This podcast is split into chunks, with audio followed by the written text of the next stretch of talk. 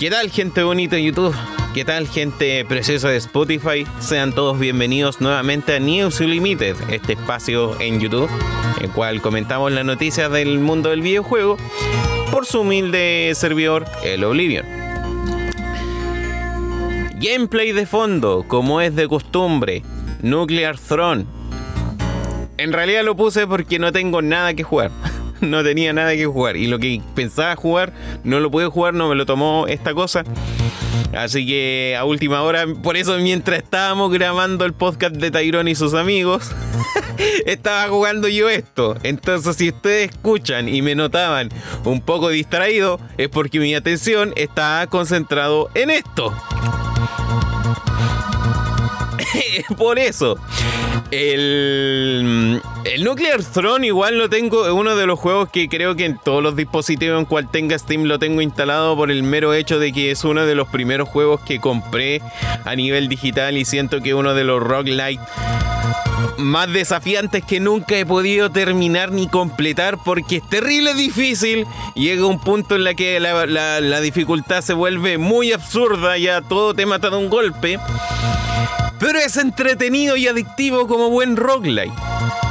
Por eso no me gustan los roguelike porque tengo la experiencia de este juego. Entonces, claro, ¿cuál es la gracia de Nuclear Throne? Nos contextualizan en este universo, eh, en este mundo posapocalíptico, en cual probablemente hubo una guerra nuclear que hizo que la humanidad mutara o la gran parte de la especie se extinguiera, por eso todos son como desierto y cosas así, en cual existe un artefacto que se llama el trono nuclear y todos los mutantes de este mundo posapocalíptico luchan por sentarse en él. Y tenemos acá unos cinco niveles infestados de enemigos y algunos jefes finales, en cual uno puede seleccionar a los más de 10 personajes que se pueden ir desbloqueando para poder atravesar todo lo que es la tormenta arena que significa este título. Como buen roguelike procedural, los escenarios se generan aleatoriamente cada vez que uno juega. Y creo que una de las gracias más geniales que encuentro de este juego es que tiene un sinfín de armas. Tiene un sinfín de armas que creo que hasta el día de hoy no he podido eh, jugar todos y creo que hasta el 2017-18 siguió recibiendo actualizaciones de armas. Por lo que llega un punto en la que te salen weas tan absurdas pero tan rotas que es necesario para tenerlas para seguir jugando. Creo que en una parte acá consiguió una pistola que se llamaba la, borradora pero era como una pistola que de un puro gatillazo mandaba como mil balas de una así. en línea recta. Y he visto también que hay, no sé, bazookas lanza bombas nucleares, eh, lanza, eh, lanza cañones arteaéreos, cosas así. Y, se vuelve muy absurdo el nivel de, arma grotesca. En una parte aparece como una, eh, una metralleta triple, o sea, una minigun triple. O sea, disparáis con la velocidad de la minigun, pero para tres puntos. Así que un indie bastante entretenido. Acá no se alcanza a ver por el HUD, pero si yo hago esto aquí. Si yo hago esto aquí, pongo aquí. Abajo se ve de que a medida que uno va subiendo en experiencia. ¡Oh, no tengo piernas! Soy Olivia eh, a medida que uno va subiendo experiencia, va escogiendo estos como mutators que te permiten eh, dar ciertas ventajas en el juego.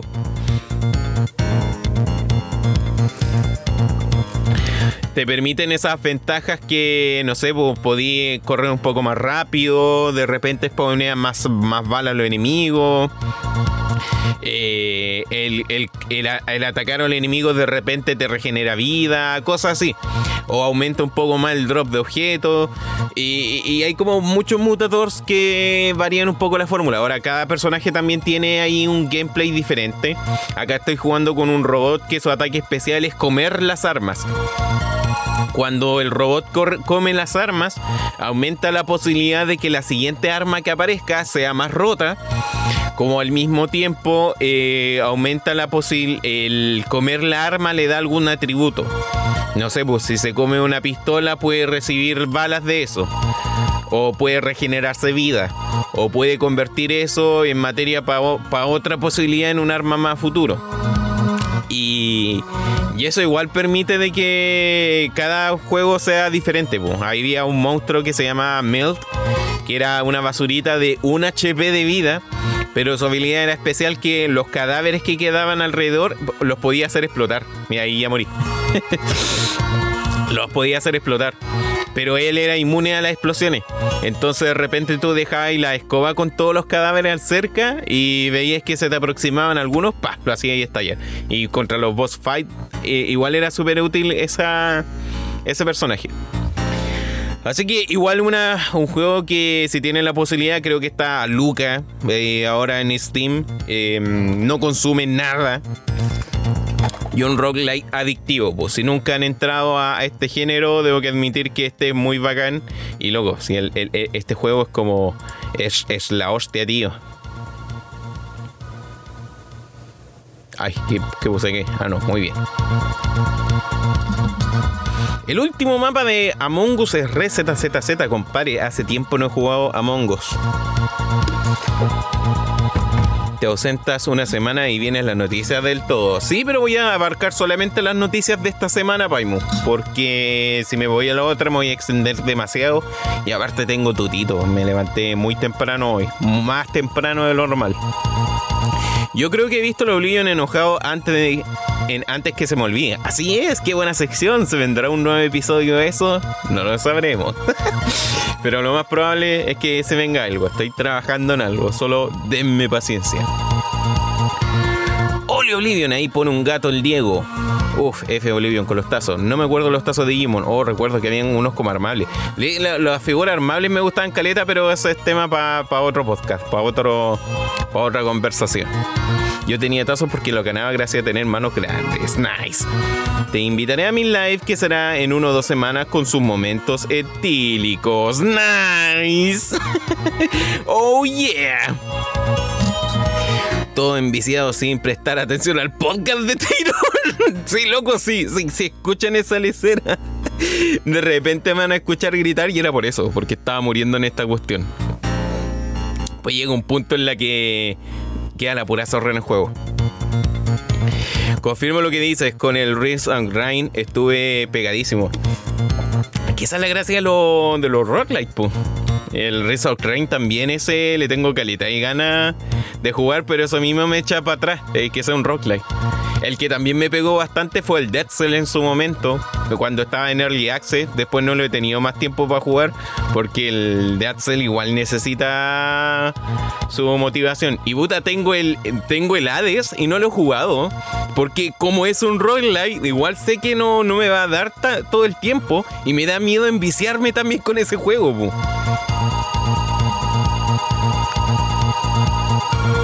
No tiene pies. ¿Acaso despertaste un día sin piernas? Oliver Atom, por supuesto. Desperté del sueño de ser VTuber. Enojado. Mm, buena Paolo. Lo que está jugando de fondo es lo nuevo Among Us, no tengo idea. Y se nota. Eh, lo que estaba comentando, el Nuclear Throne, uno de los primeros indies que descargué, que compré y que me da esa satisfacción de tenerlo ahí siempre instalado y de repente, no sé, lo juego y me envicio. No te imagino enojado, weón. No sé, compadre. A ver acá. No sé, pues el Pablo me conoce mejor. Él me ha visto enojado, pero enojado así, enojado. Chato así. ¡Ah! ¡Enojado!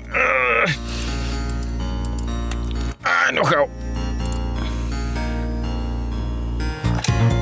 Oh, mira, el PC de Bolivia está sano y salvo. Que la Virgen de la Guadalupe. Es que tuvo fe. ¿Qué? ¿Qué?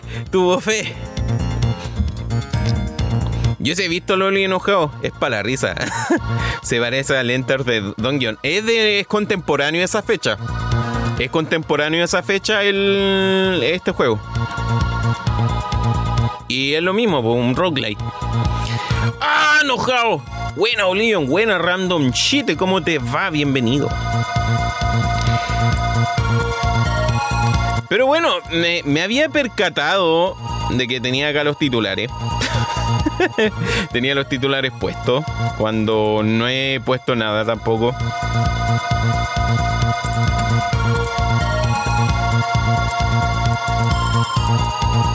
Ah.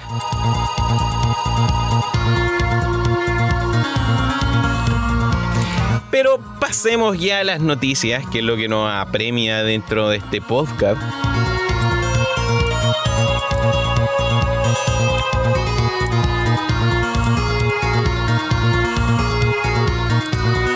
Ah, porque esto no carga. Ahí está.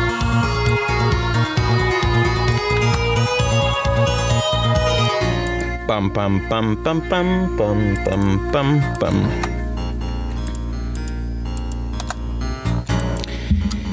Y pasemos lo que nos llama la atención, o sea, los que nos apremia en este podcast, en esta jornada. Primera noticia, una de las cosas que iba a jugar era Dead Space, pero no, no, no, no sé por qué no me lo pescó acá el OBS. Pincho OBS troll, puto. Fuentes aseguran, afirman que el nuevo Dead Space será un remake al estilo de Resident Evil 2 Remake. ¿Cómo es eso?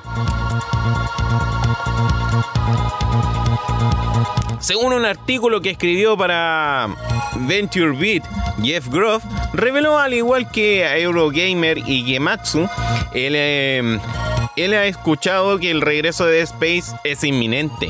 También señaló que el proyecto corre a cargo, a cargo de EA Motivate ya el que entregó Star Wars Squadron, ya el juego de naves, y que se tratará de un remake del primer Dead Space.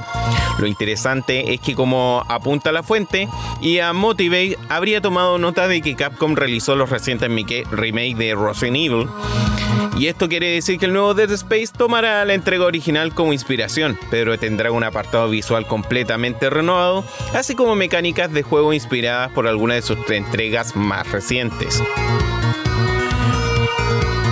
Como sabe, la generación pasada de Electronic Arts prefirió enfocarse en sacar juegos como servicio que dejan un mal sabor de boca a muchos. Es por esta razón que a muchos les parece difícil creer de verdad que veremos un regreso de Dead Space. Dicho esto, hay varios factores que habrían motivado su regreso. Según Groove, Electronic ya. Eh, por otro lado, Respawn Entertainment entregó un éxito crítico y comercial para EA con Star Wars Jedi Fallen Order. Se cree que con esto habría motivado a Electronic Arts a regresar a invertir en experiencias para un jugador. Esto último no quiere decir que Electronic Arts abandonara los juegos como servicio y que algunos modelos resultan muy revituables. Simplemente la compañía está abierta a invertir en otro tipo de experiencias para diversificar su catálogo de juegos. ¿Qué opinan, cabros? ¿Qué opinan? Puta, ¿qué, le hace falta un remake al Dead Space? Al Dead Spaceito.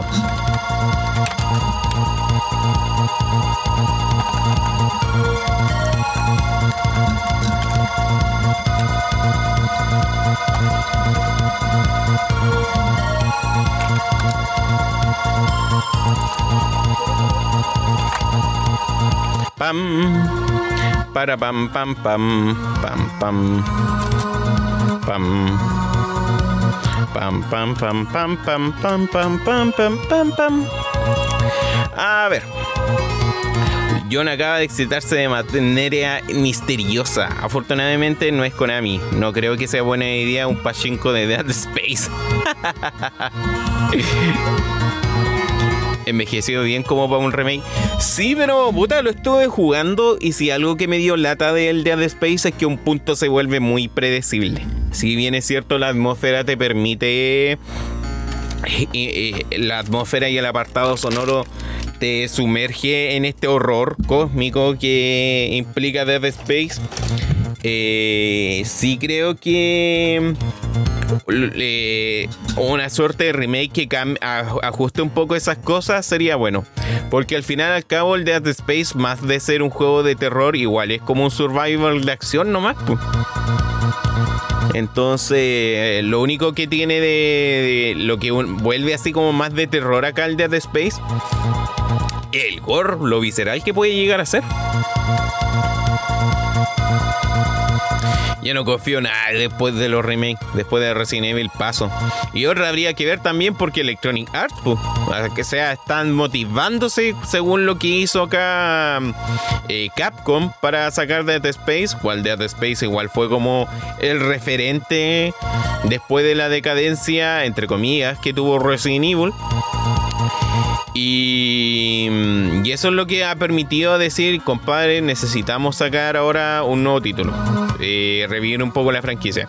Ahora, igual acá, eh, si bien es cierto, el Visceral Games eran los que desarrollaban Dead Space, la marca le pertenece a, a Electronic Arts. Entonces, ellos tienen todo lo, el poder, la potestad para poder desarrollar nuevamente un remake.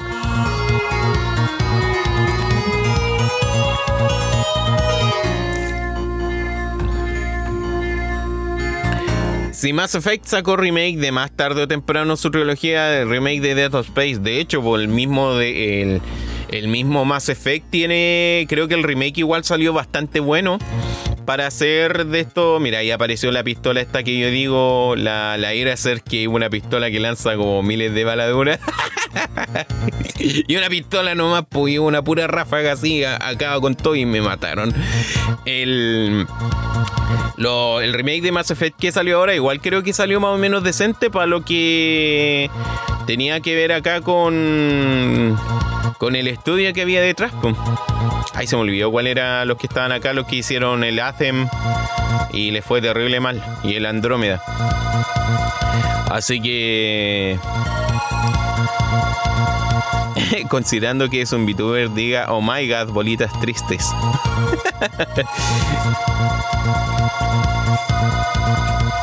Entonces, eso mismo pone en duda un poco cómo irá a salir esto. Pero como digo, para las tecnologías que hay hoy en día, eh, se vería bastante beneficiado de The Space en cuanto a atmósfera. Pero esperemos que arreglen igual esas cosas. Como digo, al final todo se enfocaba en mejorar la cortadora nomás y arrancar las piernas nomás a los enemigos. Y ya después un punto ya te hace ahí la idea por dónde te iban a salir, entonces ya está ahí como preparado para.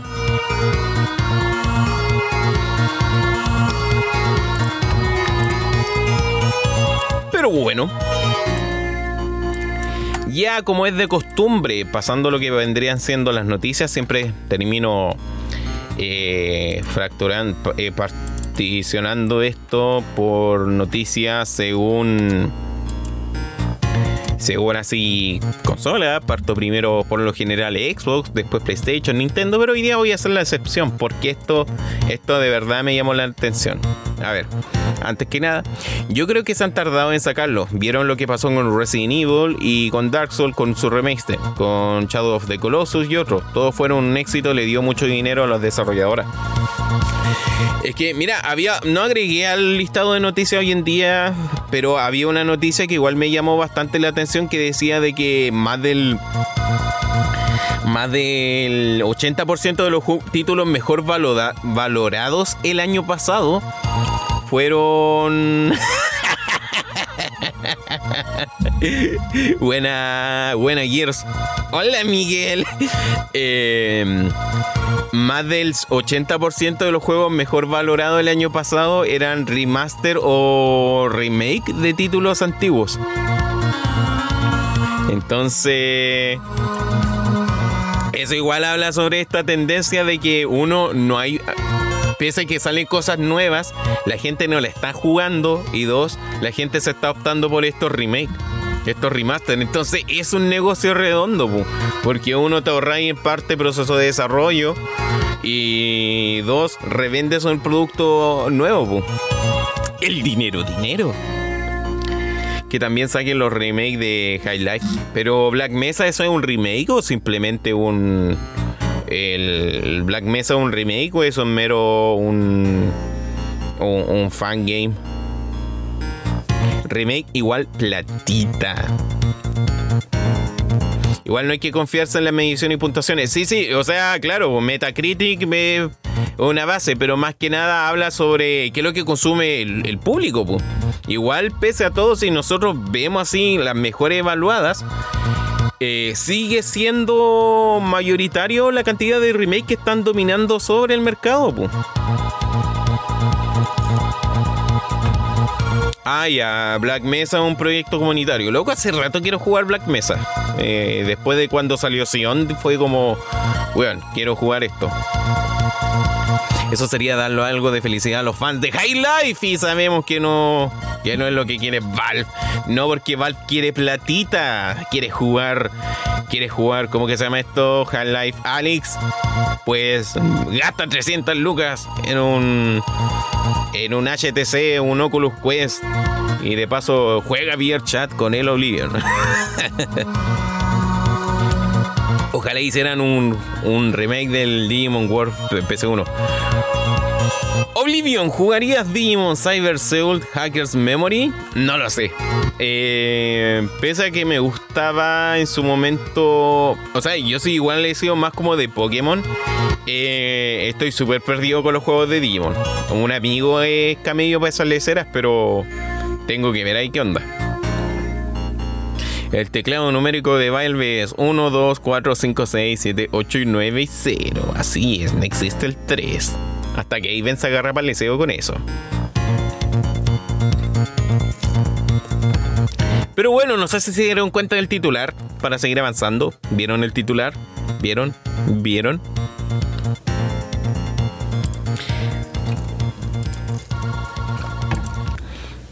Porque antes que nada voy a cambiar la musiquita, no quiero tener este bucle eterno.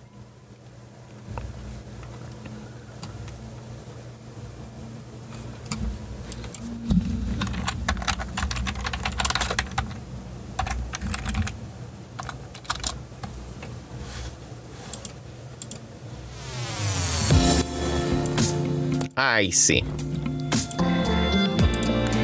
Revelan que Nintendo rechazó la llegada de un F0 ultra realista para Switch.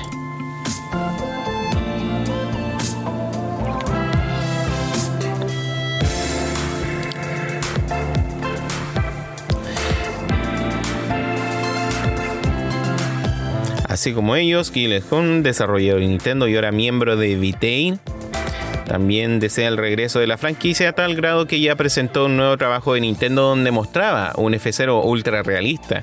Sin embargo, parece que los de Tokio no les gustó la idea. En Vitei, después de que dejé Nintendo, comencé mi propia compañía. Después de Steel Driver y Softwares, estábamos tratando de pensar en cosas que hacer. Y pensé que sería genial crear un F0 ultra realista, con una especie de gráficos futuristas realmente geniales, pero solo con, pero solo con unas físicas totalmente realistas. Pensamos que sería algo realmente interesante de desarrollar, dijo el creativo en una, en una entrevista para GameXplain. Además, confirmo que se ofreció una demo Nintendo para que pudiera probar la propuesta. Así que hicimos una demo para Switch y PC. También era más para mostrar la capacidad de nuestro motor. Teníamos un motor de multiplataformas que se ejecutaba en 3DS, Switch, PC o lo que fuera. Así que hicimos una demo para algunos autos geniales de F0, dando vueltas por unas pistas locas y cientos de vehículos usando la IA para competir entre sí. Nintendo es muy, Nintendo cauteloso con sus IPs antiguas, por lo que es algo muy importante para ellos. Es mucho más fácil irles con una nueva idea, una nueva IP, que reutilizar una antigua. Reafirmó acá el desarrollador. Como puedes ver, a lo largo de estos años han intentado que F0 regrese, pero parece que Nintendo no sabe si la franquicia puede ofrecer algo nuevo y fresco. Tendremos que esperar por algún anuncio futuro, mientras tanto, ya y puedes mantener. Igual es penca, pues, porque F0 vende terrible mal.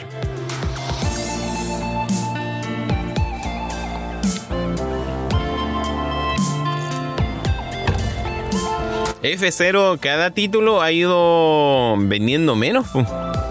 Como le digo yo, F Guatón 0.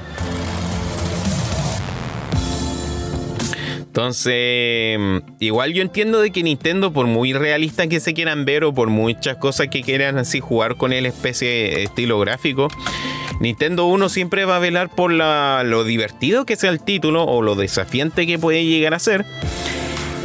Y por lo rentable también que salga este, pues. Entonces no le sirve de nada crear, no sé, pues podría ser también un F0 con un Real Engine eh, un Real Engine 5 ahora que se viene con RTX y todo el tema, pero si no es desafiante y divertido, probablemente no les convenza. Y otra, también arriesgarse a hacer algo así con las pésimas ventas que cada juego ha ido sacando, no es muy conveniente. Pues. O sea, tengo entendido que, claro, el primero en venta exitosa fue el F0. F0X sacó menos ventas. Luego salieron los de Game Boy Advance que sacaron menos ventas. El GX sacó la mitad de lo que sacó el F0. Y el último que salió para Game Boy no vendió casi nada. Vendió como en 300 de copia. No los millones que se espera de una franquicia. Así que igual entiendo por qué Nintendo no quiere apostar en acá en la franquicia del en la saga de juegos de acá del Capitán Falcon. Y eso que es algo que la gente ha estado esperando bastante, pero a veces yo me pregunto, igual el público que consume Nintendo es el público que juega autos de carrera y esas cosas. Que eso igual hay que como tomar en consideración al momento de, de hablar así sobre un remake de estas cosas, po.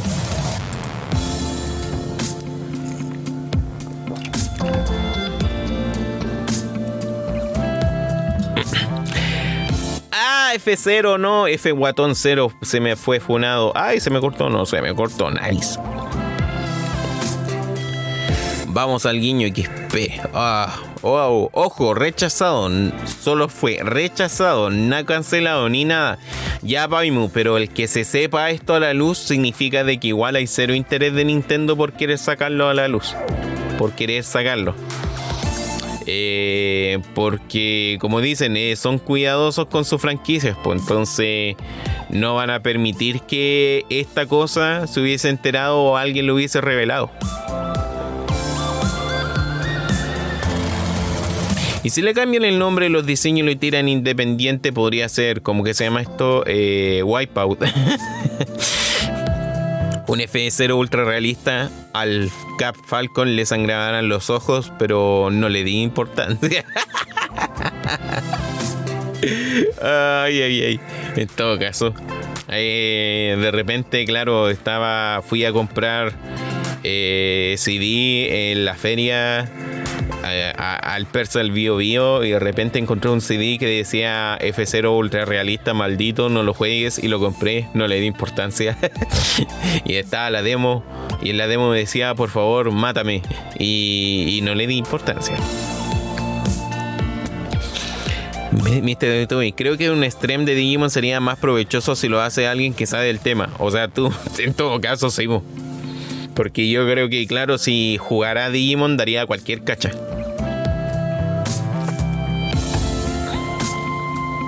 Pero ¿qué opinan? Sinceramente una lamentable noticia, ¿qué quieres que te diga? ¿Te imaginas y hubiesen puesto en un E3 así revelado? Me compré el traje de Jack Sparrow. Eso estaba cachando que te metiste al Sea of Thief. Cochino. Te metes ahora y no cuando estoy yo haciendo streaming.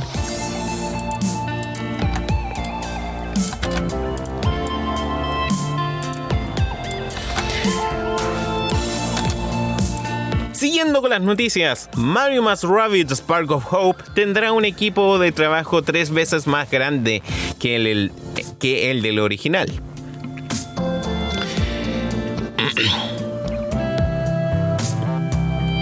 Ya, el pasado E3 2021, donde se confirmó la nueva entrega de Mario Rabbids. Eh, después de varios rumores que se rodeaba a Ubisoft, desde entonces se ha estado compartiendo nueva información sobre el juego en diferentes entrevistas de sus responsables. En esta ocasión se habló sobre algunos detalles que compartieron los desarrolladores de Mario Más. David Soliani y Cristiana Nava al medio multiplayer.it, donde se centraron en lo que buscan con esta nueva entrega.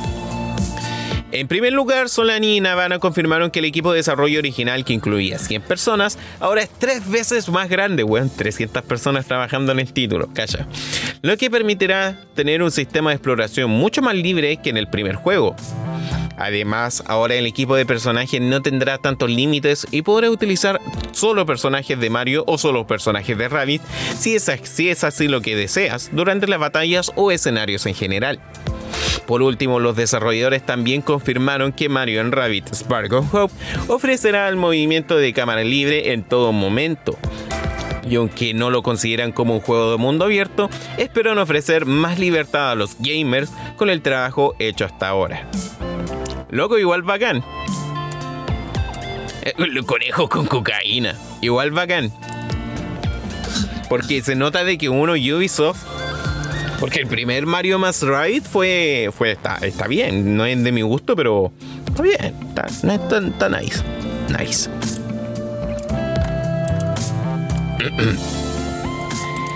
El, pero igual eso habla un poco del compromiso que está poniendo Ubisoft en trabajar con una propiedad de.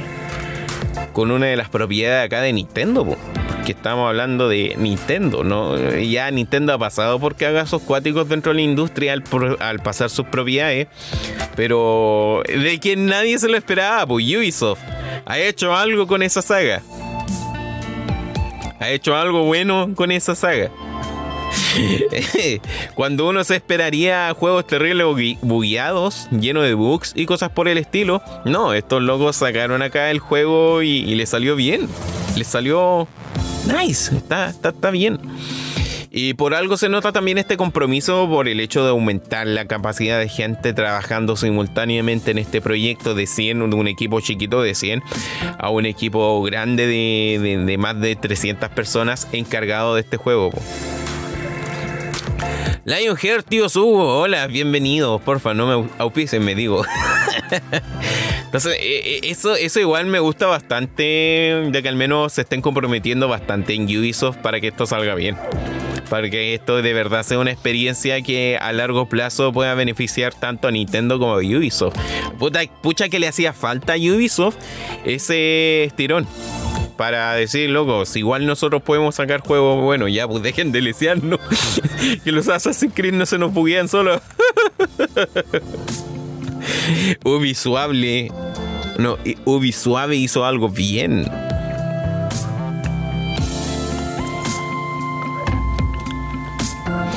Nunca me tincaron los Rabbit hasta que me compré el juego digital a 4 lucas. La verdad estuvo súper buena la primera entrega. Sí, un loco, sí. Pese que no me llama mucho la atención, igual sé, siento que me estoy perdiendo algo ahí por no, por no jugar esta lecera. Y algo que es raro es una de esas eventualidades que raras veces ocurren en la industria. Pero un crossover muy inusual que, pese a todo pronóstico, resultó bueno. Y eso se aplaude. Eso, eso se agradece. Dale like al Oblivion o lo golpeo con mi guitarra. Eso es esperable del Eric.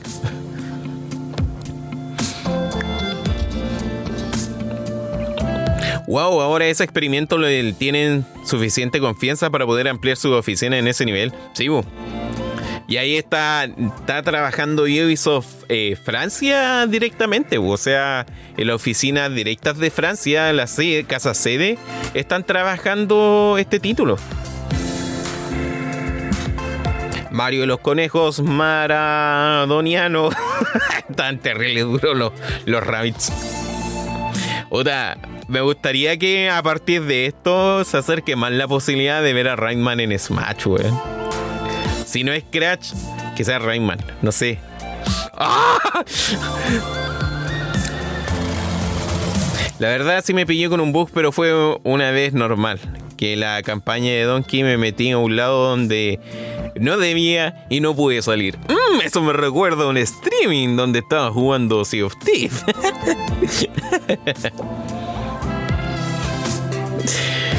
Nintendo lo logró. Señor Ubisoft, lo logré. Los fans, lo logró. Mal, ese maldito lo logró.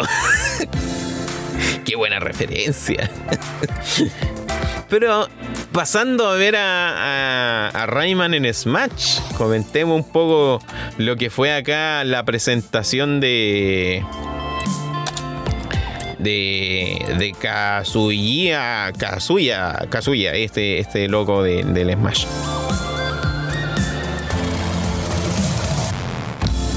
Eh, esta noticia la saqué el 28, así que no, ya llegó, ya está el personaje de Tekken para jugar acá en esta lecera.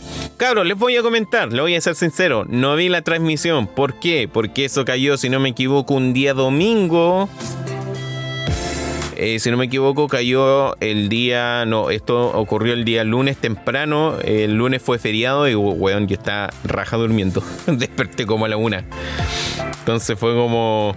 Después caché que había un stream de Nintendo y fue como. Chucha, me perdí el Kazuya. Pero supongo que. Puta, explicaron el moveset de que tiene todos los, los movimientos del juego en cuál se basa, o que hace muchas referencias a los diferentes golpes que salen dentro de la saga de Tekken. Hay muchas referencias a Tekken, me imagino. Los trajes también son referentes a los trajes que aparecen acá dentro de Tekken. Y no sé, me imagino más referencias explicando un poco la mecánica cuando se vuelve demonio, Oni. Así que no sé si alguien vio esta presentación. Igual, mientras tanto, Nintendo confirmó en E3 2021 que Kazuya Michima de Tekken será el próximo personaje que se unirá a Super Smash Bros., tal como estaba programado. Masahiro Sakurai, encargado del título, hizo esta mañana una presentación especial enfocada en el peleador y sus habilidades. El creativo mostró detalle en el estilo de combate de Kazuya y sus habilidades más destacadas. Como muchos esperaban, también se confirmó la fecha para llegada del mítico peleador al juego de Nintendo Switch. Sakurai y su equipo trabajaron para que Kazuya Michima conservara su poder y conocido estilo de pelea de Tekken en Super Smash Bros. Ultimate. Para ello, el peleador contará una gran variedad de combos y su Devil Power, que le permitirá castigar a sus rivales con poderosos ataques. Uno de ellos será Devil Blaster, con el que podrá disparar energía desde diversas posiciones para dañar a varios enemigos de forma simultánea. También contará con el Devil Fist, un poderoso golpe que te dejará fuera del combate a sus enemigos por un instante. Devil Wing será la habilidad que le dará movilidad a Michima. Mientras que Heaven Door le servirá para tomar a sus enemigos y estamparlos contra el sueño, suelo, con la posibilidad de lanzarlos directo a, a su fin fuera de los escenarios. El peleador contará con modo Rage, lo que aumentará la potencia de su ataque y podrá usar algunos movimientos especiales para causar mucho daño. Final Blaster, su ataque definitivo, pondrá en serio aprieto a otros jugadores por su alcance y poder.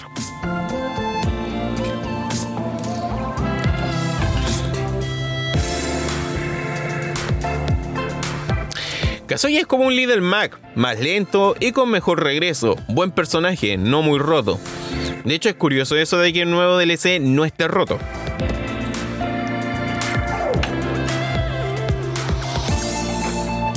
Rayman no está en Smash porque aún no se sabe cómo diablo hacer un su amigo. En todo caso, ¿cómo, cómo así el amigo de Rayman?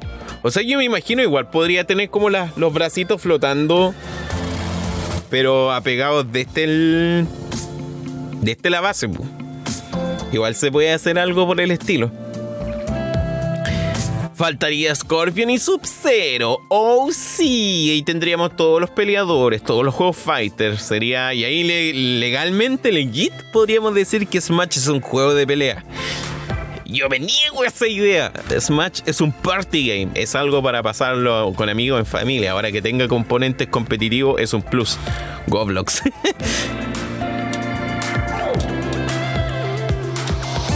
Deberían bufear a Mario. Todos le están sacando la chucha. No sé, no he probado últimamente el Smash.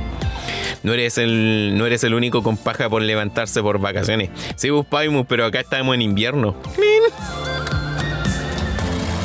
Smash es del género sacarse la cresta. Me gusta tu idea, me gusta tu actitud, compadre. Eh, ese es como el punto de vista que hay que ver acá. El cómo sacarse la chucha entre amigos. Igual dado esto, también se anunciaron los que fueron los traje Mi, en cual vi de hecho, esto fue como creo lo más relevante relacionado acá con el Smash, con el anuncio de este, o controversial, porque vi de todas reacciones. De partida, Lloyd vuelve, creo que estaba como traje en, en 4 Wii U y 3DS. Así que vuelve el personaje para acá. Eh, otras personas vimos que estuvieron felices porque Dovahkiin también está como personaje un, eh, espadachín dentro acá de los Mi Costume. Eh, la Chantae también vi mucha gente feliz porque por, sobre Chovel Knight, Chantae es un Mi Fighter y no Chovel.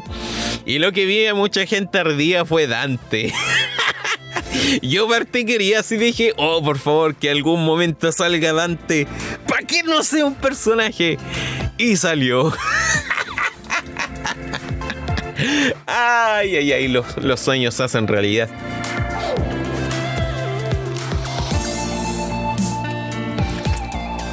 Evidentemente a partir de esto surgieron todos los memes correspondientes a eso. Me acuerdo ese del que salía, no sé, el... El... salía este personaje de... O sea, era como de Bob Esponja cuando salían a la superficie. Vamos, Dante, tú también puedes salir, no está tan mal acá arriba. ¿En serio? y sale, y sale el Mi Fighter. Pobrecito, todo chiquito y todo cabezón. No, si el amigo de Olimar tiene Pikmin flotando, tiene una base transparente, de igual forma podría ser un amigo de Rayman. Mario en Smash no es malo, es muy usado y tiene combos muy buenos, salen mucho en Ranked. Sí caché que el lateral, el diagonal para abajo de Mario eh, y la barridilla creo que igual quitan bastante. Y bueno, también por la movilidad que tiene el Mario lo hace bastante útil como para esquivar. Eh, no solamente con el escudo, sino a de salto y cosas así. O al menos eso cuando veía, cuando estaba tanto de la comunidad fighter de acá de, de Smash.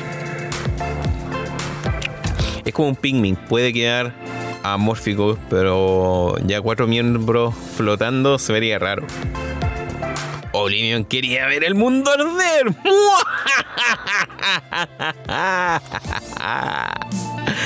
Ay, ay, ay.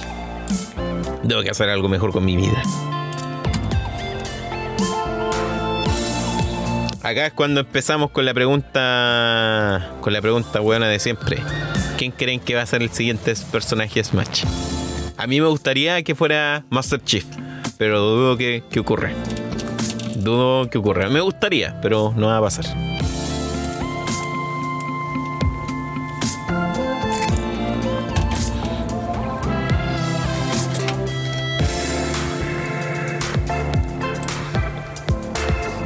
Ya, Lara Croft, para ver la mea goma.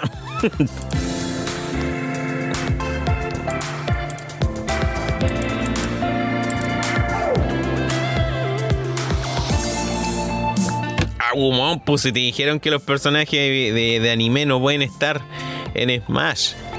Ya, Crash te creo, pu. Personaje con espada. Espada, fin. Goku, mira, el tonto cuidado le están diciendo que no.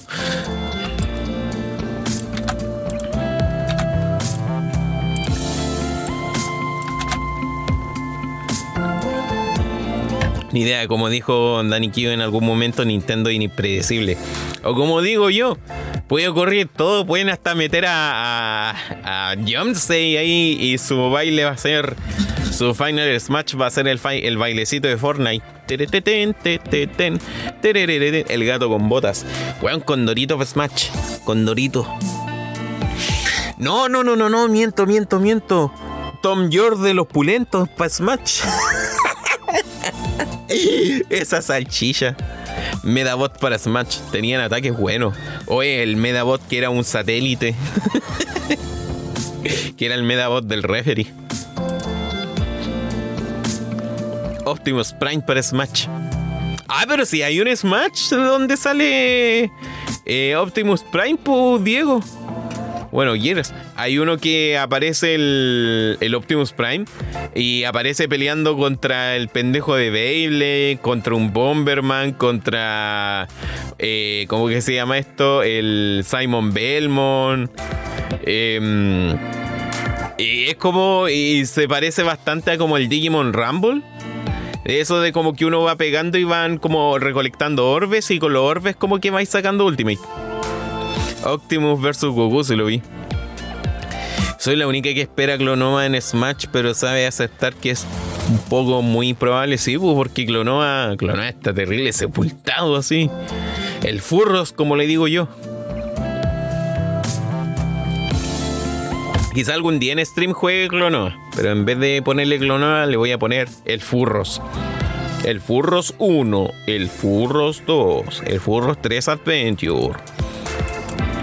Furros 4 Annihilation.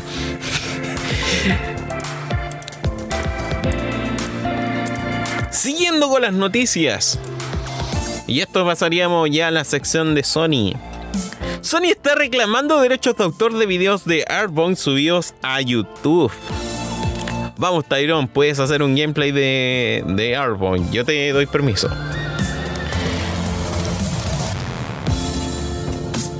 A ver, varios usuarios de YouTube que han, han, subido videos relacionados con la franquicia están teniendo problemas por quejas de derecho de autor provenientes de la compañía japonesa de Sony. Los creadores de contenido de la popular plataforma están sufriendo restricciones desde hace varios días. Y ya son numerosos los reportes que indican que sus videos de Arbon están siendo bloqueados por Sony, la cual reclama ingresos publicitarios o hasta la eliminación de dicho material.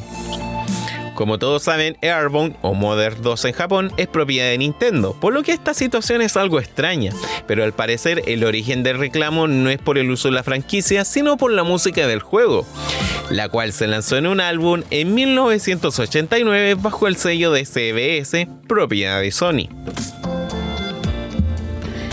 Debido a este punto, Sony se mantiene reclamando los derechos de autor de la banda sonora de los videos que ha subido desde un par de hace una semana atrás y que utiliza un contenido de la franquicia de Nintendo. Hola, soy nuevo, tengo 15 años, bienvenido, pero compadre, esto no es Discord, así que usted está salvo.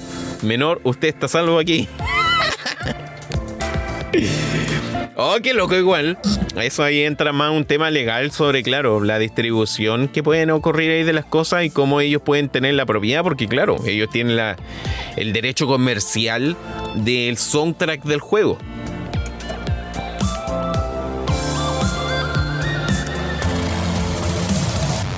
Buenas noches, Cazuela, vaya a mimir, porque me imagino que se va a mimir. Sonic Music, Bebo. Mira qué lindo se ven todos ahí, deseándose buenas noches, deseándose buenos sueños. Claro, y eso es como lo más raro. Ahora, igual hay que considerar que esto ocurrió en la música o la distribución de los discos. Eh, y en Japón es muy común ver esta, este tipo de material. Que siempre como que salga el, salga el soundtrack, ya sea en, en CD o en, o en otra plataforma. Eh, se debe bastante eh, en el 89, pues entonces en el 89 no existían estos roces que ocurrieron en el 93-94 con Sony, cuando empezaron a desarrollar la Nintendo PlayStation. Eh, así que igual hay un vacío legal que le permitiría a Sony generar estos reclamos. igual la igual maletero en ese sentido Sony, no por el hecho de que le esté jodiendo a Nintendo, sino por el tema de, weón, todos los que hicieron videos, como para hacerle una reseña a Airborne, Como para decir, oh, Airborne es un buen juego. Mientras tanto, Sony a, plata, a, casa platita. Vale, ¿qué?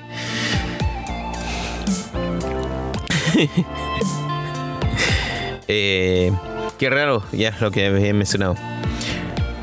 Sony Music poco tiene que ver con Sony de juegos, pues sí, pues, sí, igual Sony igual Sony tiene esa cuestión que se divide en varias divisiones, pues. entonces está Bravia, eh, Ericsson, eh, IO y PlayStation que es los videojuegos. Creo que Sony tiene sangre en el ojo de Nintendo por lo que pasó en ello en el pasado. ¿Volá? Sí, no sé. Pero como bien dice ahí el Danny X Bros, eh, tiene poco que ver tampoco Sony Music, pues si ellos simplemente hacen reclamar eh, lo que les pertenece. Como digo, puede existir ese vacío legal que les permite eh, aprovecharse, como bien diría la Paimu, o como bien dice el meme, aprovechar el bug.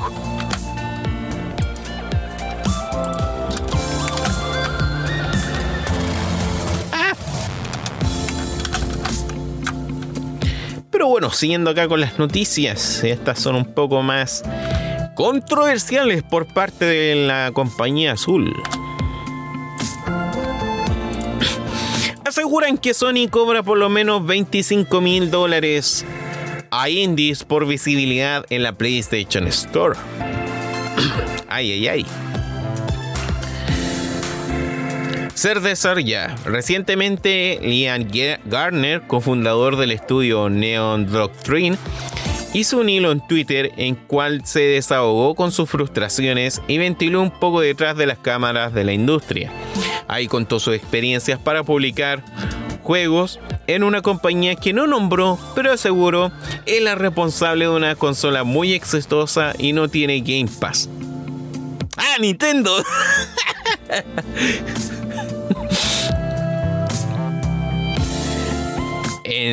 en, un tweet posteó en específico que no se trata de Nintendo. Ah, ya, menos mal. No, no, no piensan en Nintendo, cabrón. No.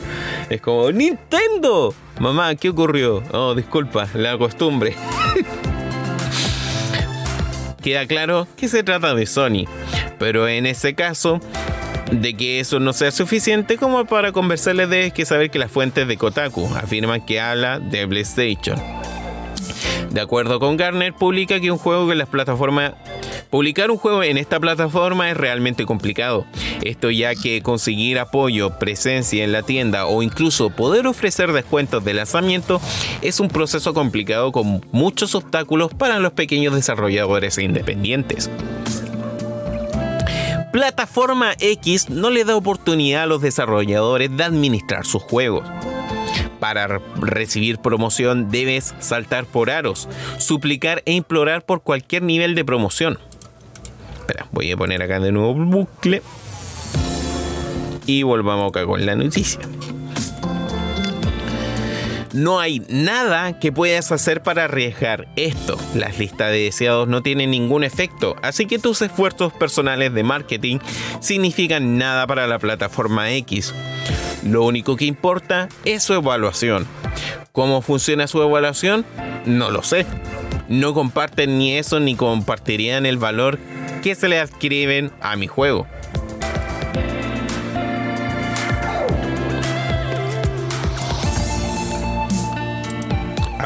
Acá.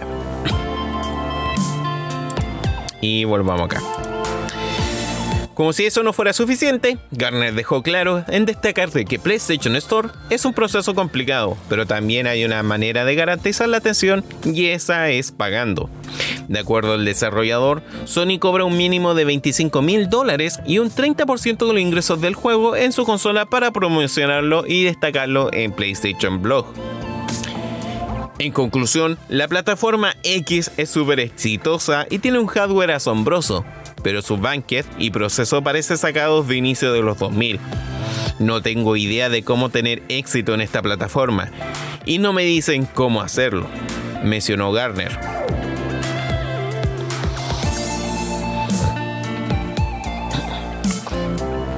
Ya, sin duda las palabras de Garner muestran la dura realidad de los desarrolladores independientes viven Dicho esto, es importante dejar claro que sus palabras no quieren decir que Sony sea lo único que hacen esto, obviamente. Lo que pasa es que según información de Kotaku, existen acuerdos muy similares entre Microsoft y desarrolladores independientes para destacar sus juegos en Xbox. Se desconoce si lo mismo sucede con Nintendo, pero no nos sorprendería que así fuera. ¡Pinche Nintendo! Recordemos que un montón de indies debutan todos los días, lo que hace que haya una oferta enorme para los jugadores. Esto crea una oportunidad para las compañías de manejar las consolas, ya que pueden vender espacio en sus tiendas y canales sociales como escaparates publicitarios. No será lo ideal tener una curaduría humana o un sistema que Eh, creo que ahí se equivocaron con la palabra, no sé. Eh, o un sistema que mostrara en indies relevantes a los jugadores según sus gustos, sin duda, pero las compañías quieren ganar dinero. Ahora bien, si esto se trata de algo que Microsoft también hace, ¿por qué Garner solo acusó a la llamada plataforma X? El creativo le explicó a Kotaku. La plataforma X está decepcionando a los indies a escala masiva al usarnos como parte de su clave, al usarnos como parte clave de su marketing.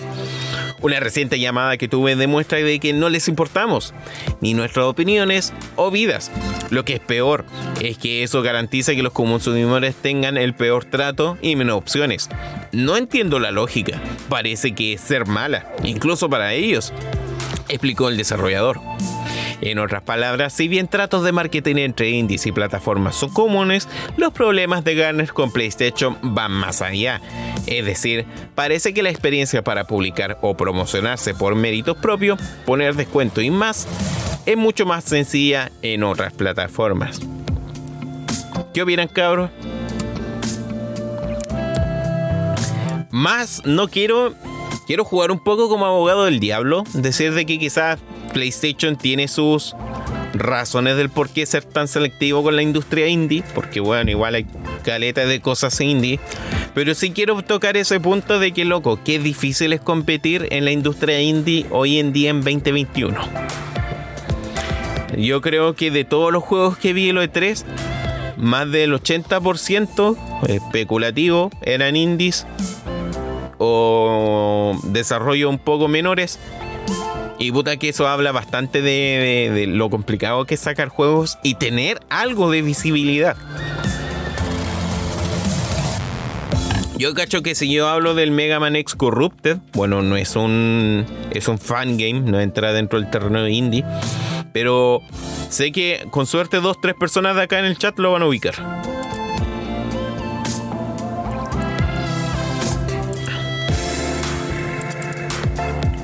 A ver, ¿qué iba a hacer aquí? En bucle. A aceptar. Veamos qué opinan ustedes.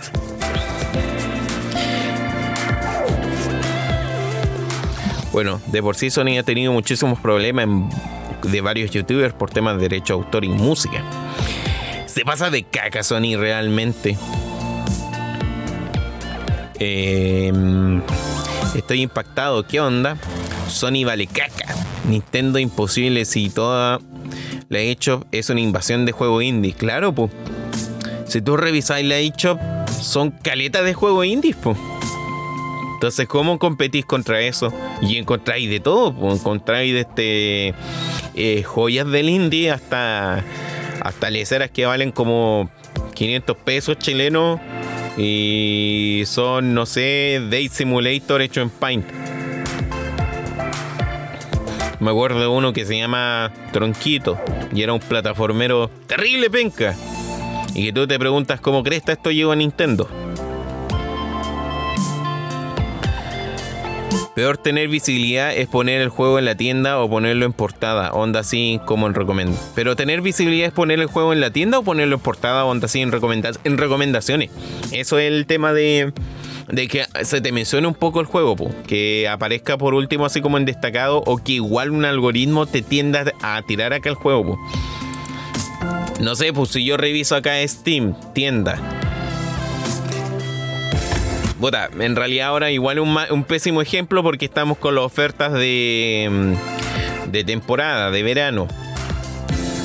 Entonces me está arrojando todas las ofertas que hay. Eh,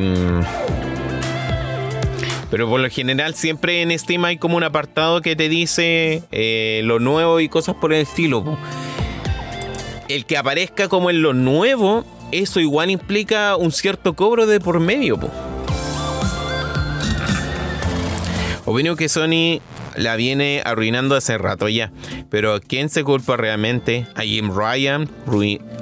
Jim Ryan es el Don Matrix de la Xbox de antes. No sé, no sabría decirte. No sabría decirte si es tan así, porque pese a todo, igual PlayStation está vendiendo caleta. Podríamos decir que, weón, eh, Nintendo igual la está jodiendo, pero loco, la Switch vende un chingón. Y aún así la gente sigue comprando Switch y aún así algunos juegos de Switch siguen siendo terrible buenos. El tema es que, claro, están tomando ciertas decisiones bastante cuestionables.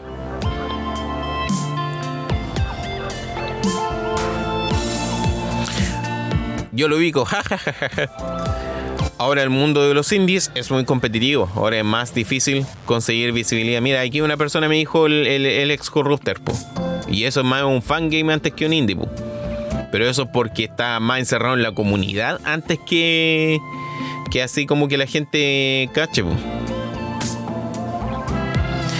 Mister, no lo quería decir, pero Jim Ryan te bajó el video de la.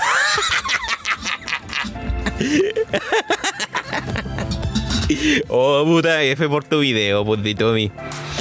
¿Cuánto será 0.39 dólares? No sé, compadre, menos de 50 pesos, creo. 200 pesos. 5 pesos, dijo el meme. Condenado Jim Ryan. Hay que funarlo, agarrarlo a patadas. Había un juego que costaba eso, pero no recuerdo cómo se llama. Si vos, si tú de repente vayas así como lo más barato de la Switch y te encontrás con unos indies.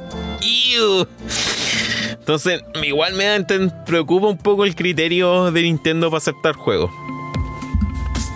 Pero como ese mismo, esos juegos no te salen en destacados, No te salen como en destacados. Entonces ahí hay todo un tema.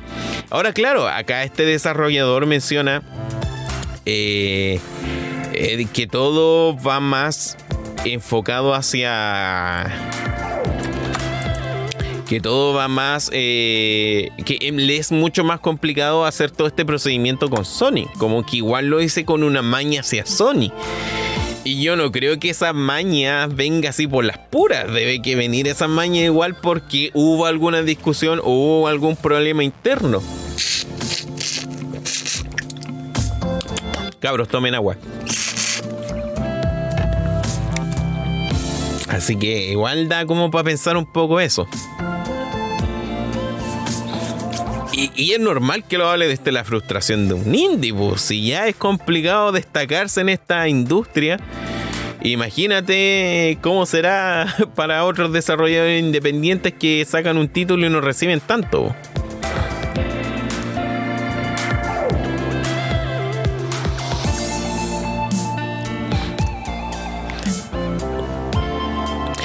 Esa es la cosa, las decisiones pasan por alguien, claro. Entonces, claro, igual se mencionan ahí un poco esos por último, inventar ahí una métrica que te dijera, no sé, por algún, algo por inteligencia artificial o red neuronal, que te recomiende juegos según tu las cosas que tú consumes, como en Steam de repente te dice por qué has jugado, no sé, eh, porque ha jugado, no sé, em, a ver, ¿qué tenía acá? Por dar un ejemplo random. Porque ha jugado Control Ultimate Edition, te recomendamos eh, Waifu en Bikini eh, City Simulator Edition de memoria. Digo, ¿cómo que se llama? De, de verano.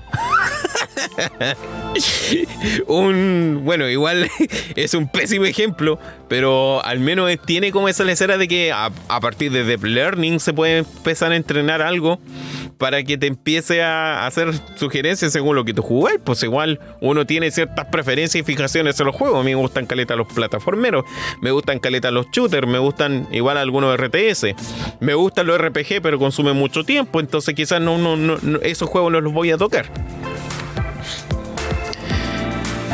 Primero el Tyrone, ahora Mr. D.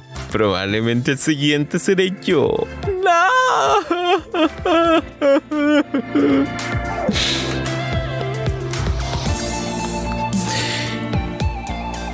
Y M. Ryan cambió el voltaje para que la fuente de poder del Oblivion explotara. en bola así. Es que si promocionar un juego bueno con platita baila el mono, es lógico que deben que cobrar por ello, ya no le veo el problema. A menos en la shop hay un filtro de novedades y lo más descargado de la semana y eso ayuda bastante a encontrar juegos. Pero sobre tus gustos nada, nada, solo noticias. Sony, ¿creíste que aceptaría cualquier juego indie para promocionar? Piensa empresa indie, piensa. Puta, es que no es tanto igual como el promocionar si es que está dentro de una lista o un catálogo. O entre sugerido o algo por el estilo, ya, igual el mención y cosas así es más caro, Pero ya como posicionamiento y esas cosas es como más complicado. Entonces, lo único que igual te puede beneficiar ahí, no sé, pues si tus ventas te van bien, ahí te van a promocionar mejor, pero si no, igual es complicado y considera que muchos indies tampoco no te van a tener 25 mil dólares o algo por el estilo, pues. Entonces, igual hay un tema ahí complicado. Y como digo, acá el desarrollador la agarra directamente contra Sony. Como que igual da a entender de que este proceso no es tan arduo en el, con otras compañías. Como que igual probablemente, ya puta, igual me, me toca pagar otras tanto, pero me dan más facilidades que lo que hace Sony. o que los trato incluso, porque hasta se habla un poco de, de tratos que hay de por medio. Bueno, pasando a más noticias del gigante nipón que vende televisores. Así es, cabros, finalmente confirmado eh, Bloodborne para PC. Sí, así es, Bloodborne para PC, no mentira. Pero puta que estamos cerca de esa noticia porque Sony compra Nixies Software, reconocido estudio de ports para PC. Es probable que el nombre de dicha compañía no te suene, pero debes saber que ha trabajado con importantes franquicias y estudios. Lo importante es que se reconoce por varios ports para PC. Por medio de un comunicado, Hermes Hultz, jefe de PlayStation Studios, resaltó la experiencia técnica del estudio y reveló cómo contribuiría a las crecientes juegos de los fans de PlayStation. Sony Interactive Entertainment confirmó que ya completó la adquisición de Nixx Software, estudio que ha tenido presencia en la industria de los videojuegos por más de 20 años. La compañía se especializa en la optimización de juegos y también en la gran experiencia en el desarrollo. A partir de hoy, Nixx Software se unirá a PlayStation Studio Technologies, Creative and Service Group, donde dará apoyo técnico y de desarrollo interno a los desarrolladores que forman parte de PlayStation Studio. Debido a su historial, es muy probable que Nix Software coopere para llevar varias exclusivas de PlayStation a PC. Como te comentamos, la compañía es reconocida por sus ports para computadoras, así que sin duda alguna ayudará a Sony a su estrategia de expandir el ecosistema de PlayStation. Nixes será un gran archivo para todos en PlayStation Studio, ayudando a nuestros equipos a concentrarse en un objetivo más importante, que es crear contenido exclusivo de PlayStation con la mejor calidad posible. Comentó Hulst. Mientras tanto, Jürgen Katzmann, fundador y director de, de Nixed afirmó que está contento al unirse a la familia de PlayStation, pues podría trabajar con importantes franquicias que los jugadores aman. Mm. Mm. No es muy alejado eso, compadre Eric. Estamos deseando trabajar con algunos eh, con algunos de los equipos más talentosos de la industria para ofrecer experiencias de juego más allá de más de la alta calidad para los fanáticos de PlayStation, de igual creativo. ¿Y ahí en qué trabajaron estos compadres? Trabajaron con Square Enix, con Crystal Dynamics, con Eidos Interactive. Portearon el Deus Ex, el Hitman, Rise of Tomb Raider y juegos de estos, de los de Eidos en general.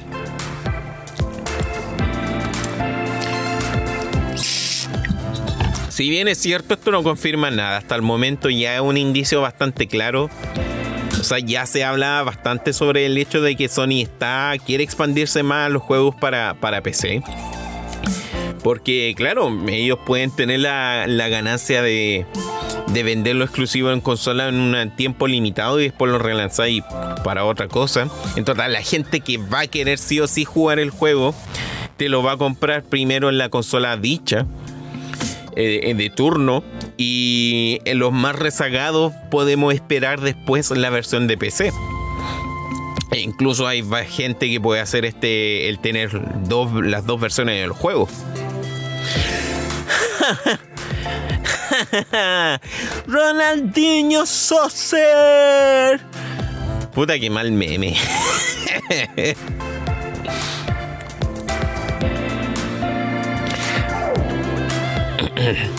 De perro. ¡Ah! Grita ahí el, el, el Paolo Rossi. God of War para PC. Nada, mentira, en bola así, no sé. Igual no pierden nada vendiendo los God of War antiguos. La trilogía original no pierde nada vendiéndola en PC. Así generáis gancho con los jugadores para que te jueguen el 4 y el 5. Compras, compras y más compras de empresas y spam. Lo que no me gusta de Sony es su plan de monopolizar todo. Yo creo que lo que los mueve es su miedo de perder su exclusivo, al menos en el área de los videojuegos. No sé si tanto el monopolizar sea el término, pero sí es una respuesta. Sí es una respuesta a lo que están haciendo ante uno la pandemia, porque la pandemia se cagó bien rico a la, a la PlayStation 5 y lo que está haciendo Xbox, po. Bueno, Doom Eternal, eh, Fallout, el próximo The Elder Scroll van a ser. Eh, le van a generar ganancia a Xbox. Entonces, y tres, Nintendo sigue generando caleta de plata.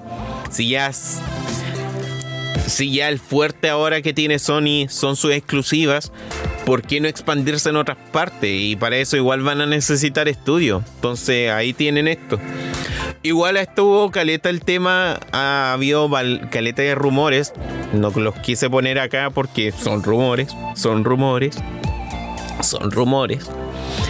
El que quieren comprar eh, Arc System lo cual me tiene, tiene sentido porque ya compraron la Evo, entonces que desarrollen ellos su propio juego competitivo para promocionar en su propio evento, tiene sentido.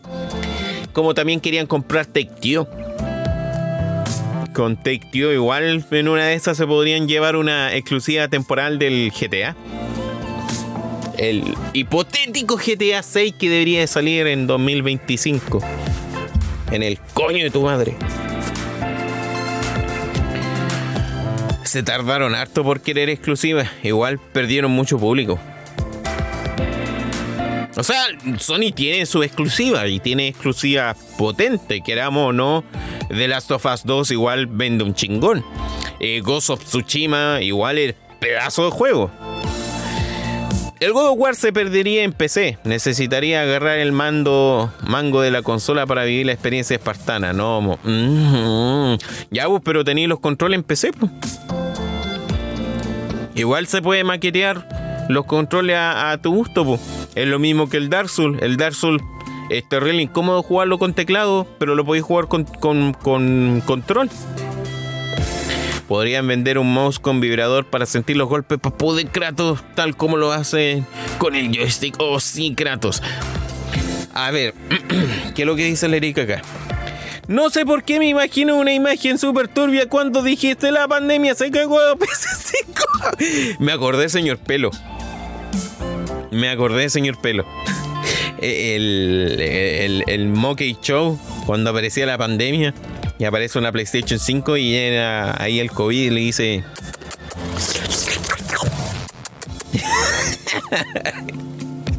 ¡Oh, no! Una cosa así.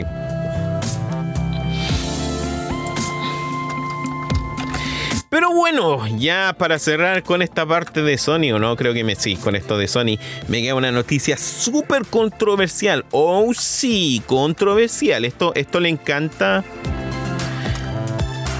Esto le encanta al Noelio, así es.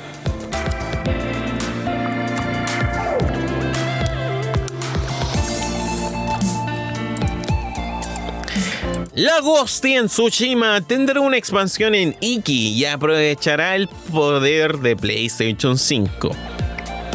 esta versión que se llama Ghost of Tsushima Director Cuts. En la última semana hubo varios rumores relacionados a Ghost of Tsushima, el aclamado juego de Sucker Punch para PlayStation 4. Si te llamó la atención porque quedaste con las ganas de, de ver más, debes saber que Ghost of Tsushima Director Cut ya es oficial. Se trata de una nueva versión de juego de mundo abierto con más contenido que aprovecha el poder de PlayStation 5. Weón, que bacán se que ver Ghost of Tsushima en PlayStation 5, loco. Casi de la nada Sony compartió el primer avance de Ghost of Tsushima, Director Cuts, o como le digo yo, la Ghost in Tsushima. el canal oficial de PlayStation. Ahí confirmó que se trata de una reedición de Ghost of Tsushima para PlayStation 5 y la PlayStation 4, la cual contará con varias mejoras y más contenido. Esta, esta edición saldrá a la venta el 20 de agosto en 2021 en formato físico y digital. El detalle que más llama la atención de Ghost of Tsushima Director Cut es que tendrá una nueva expansión, en la que podremos explorar la isla de Iki para seguir en la lucha contra la invasión mongola. Por el momento no hay muchos detalles, pero es un hecho de la expansión nos contará con una nueva historia nos contará una nueva historia y nos enfrentará a enemigos que no hemos visto antes. Cabe mencionar que este contenido estará disponible en PlayStation 4 y PlayStation 5. Otra novedad importante es que los labios de los personajes of Tsushima Director Cut estarán sincronizados con un doblaje al japonés. De este modo, si decides disfrutarlo en ese idioma, tendrás una experiencia más inmersiva y de mayor calidad. Lo que está mal porque eso deberían de haberlo arreglado en el juego original. Cabe mencionar que Ghost of Tsushima Director Cuts también presentará el contenido de Legends, el multijugador de Ghost of Tsushima. Como ya mencionamos antes, ya saca el juego al juego ya que se puede jugar en 4K eh, con 60 FPS estables. Y puta, el gameplay pues, se ve la raja. se ve muy bacán para jugarlo en modo blanco y negro. A mí me da lata porque Ghost of Tsushima es de esos juegos que me hacen pensar, maldición, ¿por qué no tengo una Play 4? Después me recuerdo que no tendría el televisor donde jugarlo y se me pasa.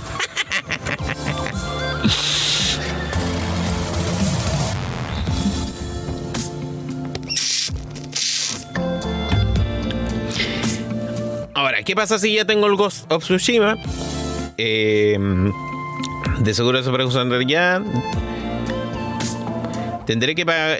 ¿Qué pasa si ya tengo Ghost of Tsushima? ¿Podré jugar todo el contenido de Director Cut sin tener que pagar extra? Desafortunadamente, no. Lo que pasa es que la mejora de Ghost of Tsushima te costará 19 dólares más en PlayStation 4 si ya tienes Ghost of Tsushima. Por otro lado, si actualizas esta versión y en algún momento quieres la versión de PlayStation 5, entonces tendrás que pagar 9 dólares.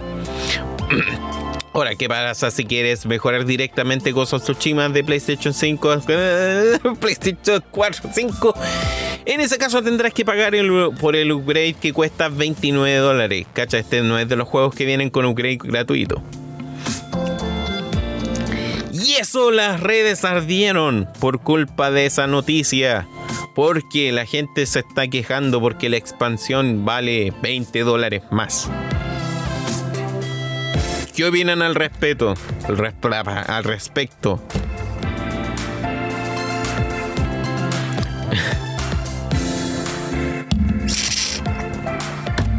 ¿Qué opinan al respecto de que la actualización, considerando que ya hay juegos que vienen con un upgrade gratuito de la versión de PlayStation 4 a la PlayStation 5, eh, valga unos 20 dólares o unos 9 dólares dependiendo de.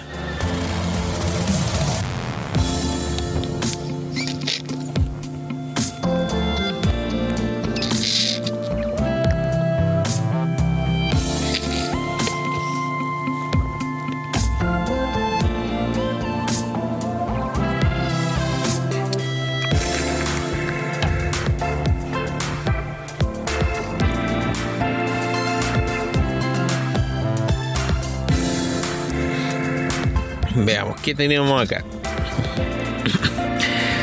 Noelio pasando a vender miel, auspiciado, no auspiciado por Mieles Noelio, el mejor miel de las más, más dulces abejas de Xi'an, directo a tu paladar. Tengo que hacerle un sponsor publicitario. Que se arme la polémica del bueno. Maldito señor y sensual pelo me pagó, me cagó la seriedad, ¿viste, loco? Sí, señor pelo, a la larga es buen shitpost. ¿Qué onda? Ahora todo se le pondrá Director Cuts. Vean Sonic, Sonic Adventure Director Cuts. Viene de hace qué rato ese nombre. Próximo lanzamiento de Director Cuts, Director Cuts. Snyder Cuts. The Killer Cuts, Killer Move. The Killer Move. It's a Killer Move. A Killer Move. El Killer Cats, Yo me acuerdo que el Killer Cats cuando chico pensaba que era el. El, el Killer Instinct para PC. Eh, el, el, hermano de un amigo tenía ese juego, pu. Y yo quedé como, oh, qué bacán, voy a jugar, se lo voy a pedir algún día. Y resulta que no, pues la weá era el, el soundtrack.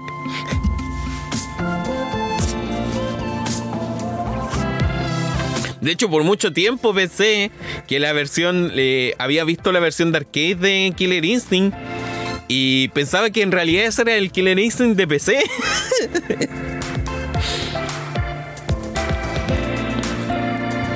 A ver, es una forma de vender DLC con otro nombre. De hecho, pronto se viene Exio Limited Director Cut. Ya van a ver todos mis comentarios fachos. XD. Tenemos que sacar al director Kuz. Si no podría disfrutar de la experiencia personal en palabras simples, te sacamos más plata. Es igual, es que igual es loco porque Director Cut se supone que es cuando el director quita o añade cosas antes que no puedo porque generalmente las cabecillas piden cambio. Otra, pero igual que sabe qué decisiones qué cosas nuevas también puede traer esta nueva versión. Por el mismo hecho de editar los labios la actualización que mejora el lip sync del japonés al inglés, eso igual puede ser un recorte que perjudica la visión que tiene el director. Como lo que pasó con Resident Evil 1 de la PlayStation 1. Claro, hay un ejemplo. Por no, pero hueones, nomás Season Pass, Director Cast Plus, eh, Remake.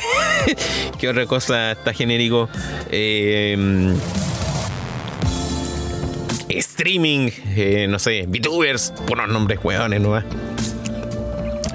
Pero nada mejor que Resident Evil Director Cuts con las mejores canciones de la saga. Buena Reaper, bienvenido. Recuerda dejar tu like.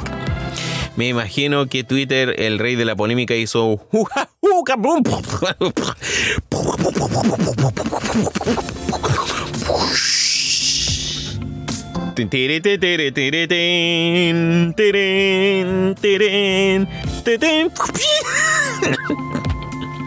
Ah, por eso sacaron el Ghost of Tsushima en la tienda PlayStation 4. No lo sé, no tengo Play 4. Buena Reaper. Ahí el par de compadres se vieron, se van a besar. Quiero ver eso. Digo, no, qué asco. piensa que Kojima alguien tuvo el total control de su juego ya que su propio jefe sacaron Director Cut de Death Stranding. Pero es que puta, yo quiero ver qué onda trae el Death Stranding Director Cut. ¿Qué otras cosas le puede agregar? El hecho de que en el puro tráiler de la Summer Game Fest se vea haciendo una referencia a Metal Gear es porque ahora simplemente Kojima quiere hacer cualquier estupidez dentro de su juego. Entonces, Ahora quizás se le va a ir la, la cabeza agregando cuestión incoherente a su título. Y lo va a justificar con una verborrea de ideas surreales de por qué todo ocurre. Una verborrea de ideas meta, meta, metafísica.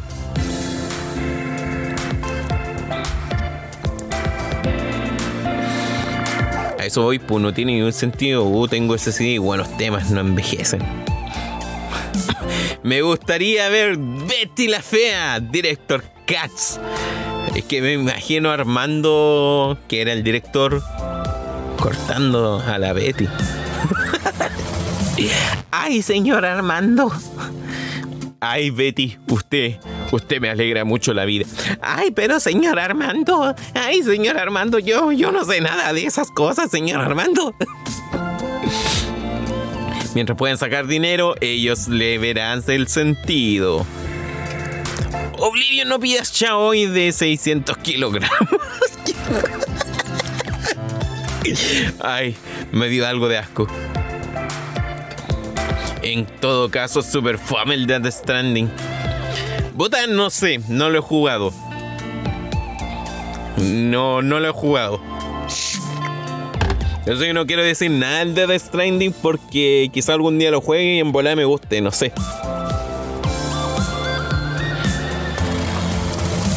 Igual más que nada el tema ese de que te vendan porque lo que más la gente se, eh, se quejó el hecho de que las expansiones te las vendieran como por 20 dólares extra. O sea, piensa, si tú ya tienes el Ghost of Tsushima en PlayStation 4, quieres este como DLC que vale 19 dólares, eh, tenéis la mejora. Pero si ya con el DLC lo quieres pasar a la PlayStation 5, quieres hacer el upgrade, tenéis que pagar otros 9 dólares. En cambio, si tú no querías hacer todo ese enredo, querías pasar directo de PlayStation 4 a PlayStation 5, solamente tenéis que pagar 29 dólares. Entonces, igual ahí donde el mundo explotó, porque consideremos, yo no conozco a nadie que tenga PlayStation 5, pero en realidad es porque no he podido salir a sociabilizar tanto. Tema de Sinfel.mp3, tin, tin, tin, tin, pim, pim, pim, pim, pim, pim. Y de ahí te meten esta otra lecera. Entonces, obligatoriamente la gente que quiera jugarlo va a tener que jugarlo en PlayStation 4. Se va a tener que comer los 19 dólares. Y tarde o temprano van a querer jugarlo en la otra versión, comerse otros 9 dólares. Pero es que ah, igual, siendo abogado del diablo, este caso diablo es Sony. Eh, los locos igual deben que ganar plata, pues igual la producción de videojuegos cada vez se está volviendo terrible caro. Y más un proyecto ambicioso como lo es Ghost of Tsushima y demostró ser un buen juego, pues.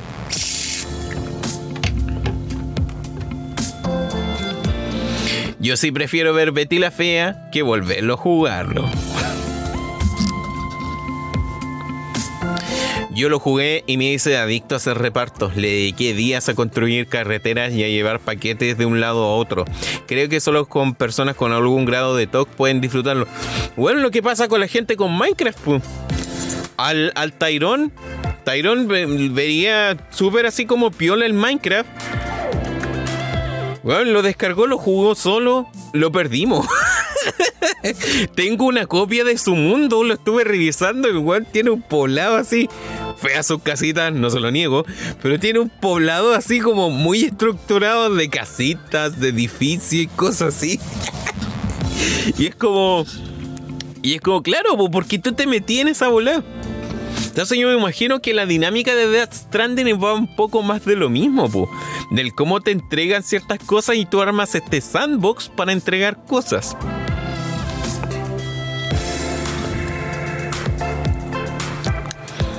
Siendo el, el abogado del diablo, todos los juegos son de ir de punto A a punto B, así es. Pero bueno, ya pasando a las noticias porque quiero irme a mimir, así que vamos a empezar a avanzar un poco más rápido. Ah, ¿entendieron Rappi de The Stranding?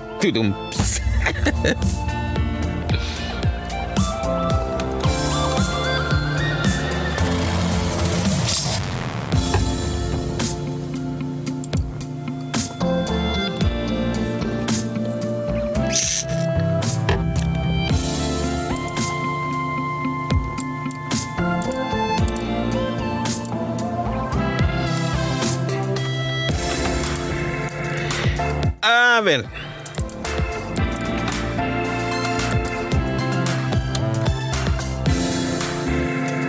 Ahí sí. Doom Eternal ya aprovecha el poder de Xbox Series X y PlayStation 5. Así es, la semana pasada estuve viendo y estas cosas que me hacen pensar, ay, ¿por qué soy tan pobre? ¿Por qué vivo en la TAM? Eh, eh, ya apareció la actualización que permite jugar en RTX el juego. Eh, el cual se ve muy en la raja. Siento que ver el juego en YouTube no le hace justicia a lo que me imagino debería de ser la verdadera experiencia estarlo jugando en una consola o con una gráfica. Eh, desde el año pasado, Bethesda Software anunció que el Doom Eternal tendría una versión nueva de generación, pero guardó varios detalles al respecto.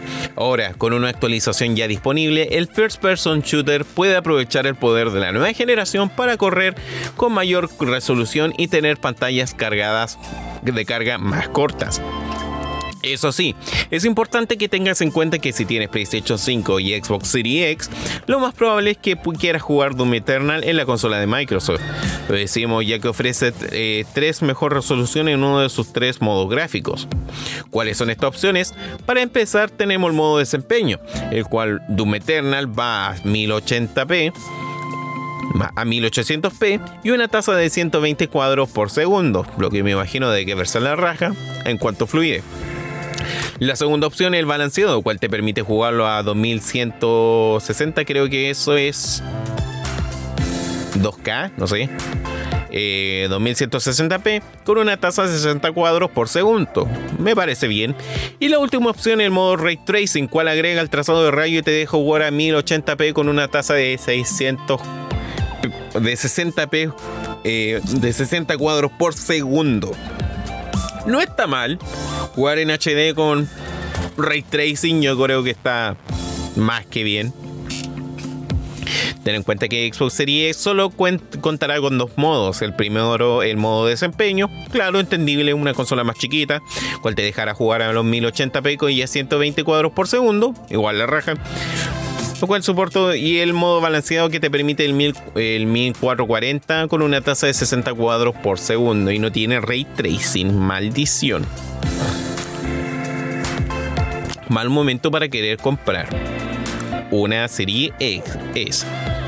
Por último tenemos el Dome Eterna para PlayStation 5 en modo desempeño puede esperar que corra 120 cuadros eh, con una resolución, resolución de 1584p y por otra parte el modo balanceado va a los 2160p y a 600 fps con trazado de rayos también va a 1800p y a 60 fps, al igual que la Xbox Series X.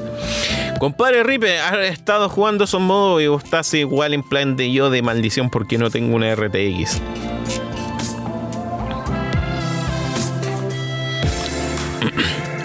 Y mientras tanto, con los jugadores de PC, Doom sería una serie ligada profundamente a PC Gaming, por lo que sería extraño de que id Software se hubiera olvidado de consentir a los usuarios de la plataforma con alguna novedad, ¿verdad? Es por eso que debe que ser por eso debe que ser esta edición Doom Eternal también cuenta con muchas novedades. Para empezar, ya cuenta con ray tracing en computadoras con tarjeta gráfica, lo que se había igual anunciado hace un par de semanas atrás, antes del E3, con un showcase de, un, keynote de, Nvidia. Eh, con tarjetas gráficas compatibles con esta tecnología, tecnología. Por otro lado, los usuarios de las tarjetas gráficas Nvidia podrán aprovechar las que ya cuentan con soporte para DLSS. Doom Eternal está disponible para PC bueno, y es como una cuestión publicitaria. ¿Y la Switch qué modos tiene? Vamos, quiero ver.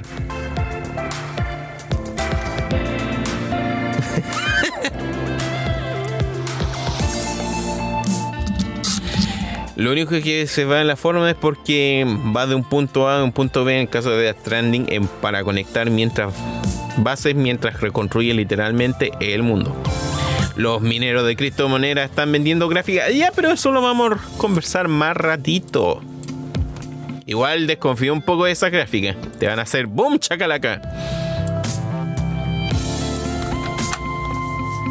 Se acabó la pyme, dijeron por ahí.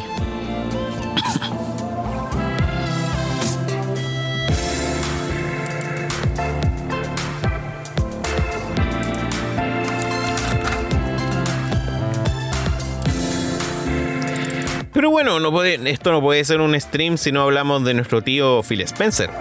Phil Spencer menciona, Halo Infinite no será el, no definirá el futuro de la franquicia. Ya Halo Infinite ya viene en camino y se espera que debute este año después de un retraso que decepcionó a muchos. La nueva entrega sin duda es importante para la saga, pues será un salto de la nueva generación y llegará después de Halo 5, título que no dejó satisfecho a todos los fans. A pesar de esto, Phil Spencer, jefe de Xbox, cree que Halo Infinite no definirá todo el futuro de la franquicia. El directivo piensa que la saga es muy importante y tiene muchos fans, por lo que se mantendrá activa independiente de la recepción del nuevo juego. Spencer reiteró a tres que 343 Industries trabaja, o 343 Industries trabaja para eh, dejar satisfecho a todos los jugadores que esperan el título. Así que confía en que Halo Infinite sea la saga que seguirá siendo uno de los pilares de Xbox. Ya, acá en palabras de Phil Spencer. Halo estaría, estará aquí dentro de 10 años. Infinite es el eje que Halo estará aquí dentro de 10 años. Infinity es el eje que si sobrevive tanto tiempo, absolutamente no. El juego tiene una base de fans bastante tan entusiasta, una historia y un lore tal que solo una IP que estará con nosotros no le daremos por sentado, pero definitivamente creo que esto es cierto. No entendí. no sé si el compadre que reactó acá, que citó, lo hizo mal, no sé, está, está mal ahí. No es un News Unlimited si no hay algo sobre Halo Infinite. Así es, el Halo Moment. Halo Moment. Momento Halo. Ahí es cuando empezamos todos a cantar. Oh, oh, oh, confío en el equipo, confío en el progreso que están haciendo y confío que Halo Infinite. Creo que eso es todo lo que hay que decir. Agregó Phil Spencer. Igual hay que tomar en consideración de que la, la franquicia de Halo, Halo igual ha experimentado con otros spin-offs. Eh, Reach, 3 Odyssey Halo Wars son spin-off. Spartan Assault es un spin-off. Y el universo de Halo igual es mucho más vasto. De hecho, igual habían unos rumores que algo estarían trabajando. De que se vendrían más juegos.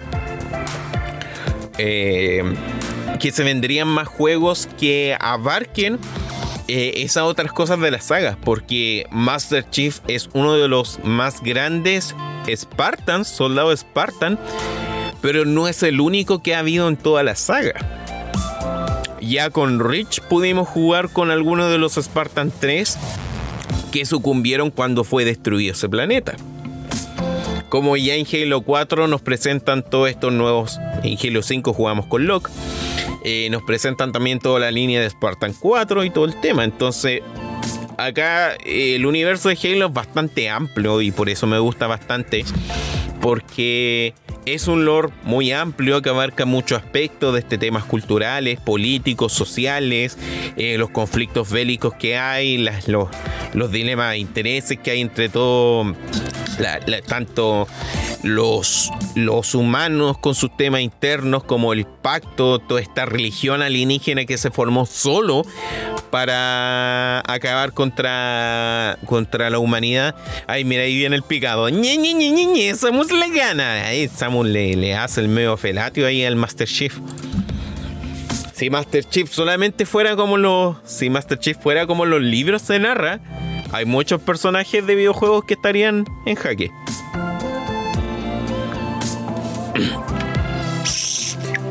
De partida el Master Chief levanta media tonelada. O sea, ya el loco es terrible poderoso. Bueno, ya en sí la mayoría de los Spartans son... Pero no voy a detener acá a discutir bola de, de, Halo. Eso mejor lo dejamos en otro stream. Claro, tiene un remake de sus primeros títulos, sí, el Halo Anniversary y el, el, el Halo 2 Anniversary son, em, son eh, remake de los juegos. Entonces, esos hacen de... Em, le dan como todo un lado gráfico que hace que se vea mucho más bonito. Pero es que Gears, Halo es parte de la familia. Halo es parte de la familia.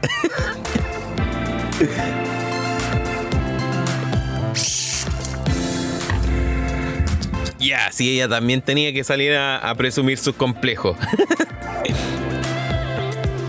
sí, pues, el Chris estaba jugando el aniversario y, te permite hacer eh, de manera instantánea ahora en la versión de PC mucho más rápido, eh, hacer el cambio gráfico. Pues, si queréis jugar el, clásico, presionáis Tab y te cambia lo. te hace el degrade. Y si quería eh, hacerle un update, volví a presionar Tab y hace el cambio. Entonces igual es curioso ese modo, me gusta eso, para que conozcáis cómo evoluciona el juego. Y bueno, el cambio es, notable. Y puta, la Master Chief Collection ahora se encuentra en Steam. Creo que está igual como a 9 lucas. De hecho, está 10 lucas. 10 lucas y tenéis para jugar los 6 juegos principales de la saga. Canción de Halo. Oh, oh, oh, oh,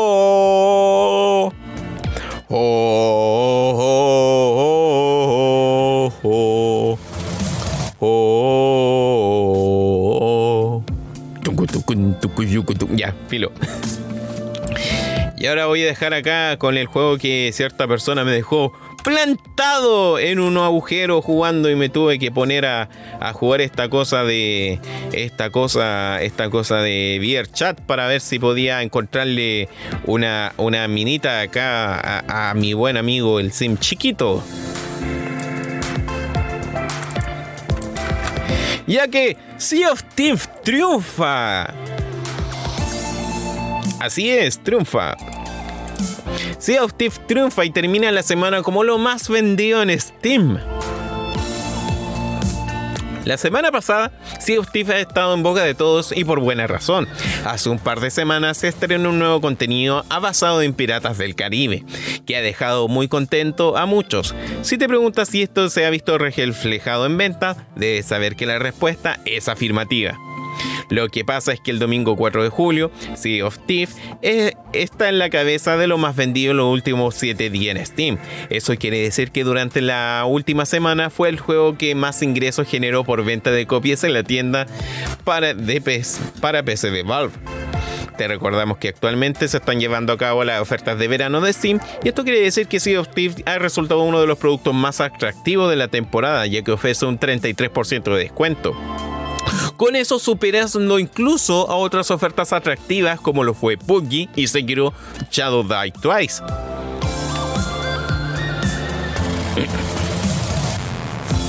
Entonces tenemos a Sea of Thieves en primer lugar, luego a PUBG, luego a Sekiro Shadow Die Twice, Rust, I Take Two. Loco, I Take Two está vendiendo bastante bien.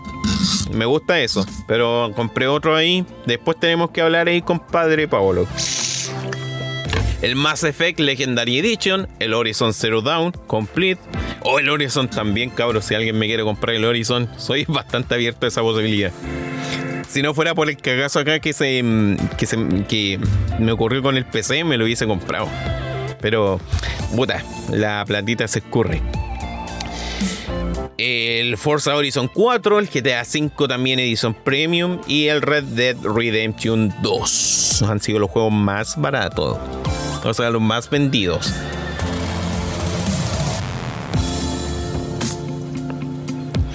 Y en Game Pass, a algunos algo que mucho ha extrañado por mucho tiempo es que los juegos que están en Xbox Game Pass sigan vendiendo. Sin embargo, cada vez más hay más pruebas de que el servicio de suscripción no tiene por qué matar el potencial de comercial del juego. Te recordamos que Sea of Steve también está disponible en Xbox Game Pass para consola y PC. Pese a eso, la aventura pirata sigue vendiendo montones y es común verlo en los primeros lugares de venta de Steam, en especial en temporadas de ofertas.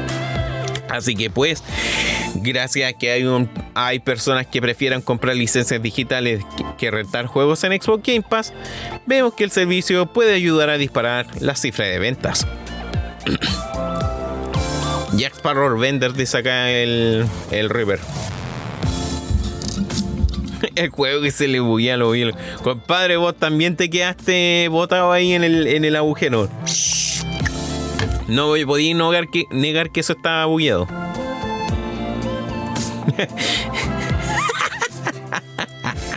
Lo más chistoso que lo pillé aquí, álbum, canción y letra, la canción de Halo.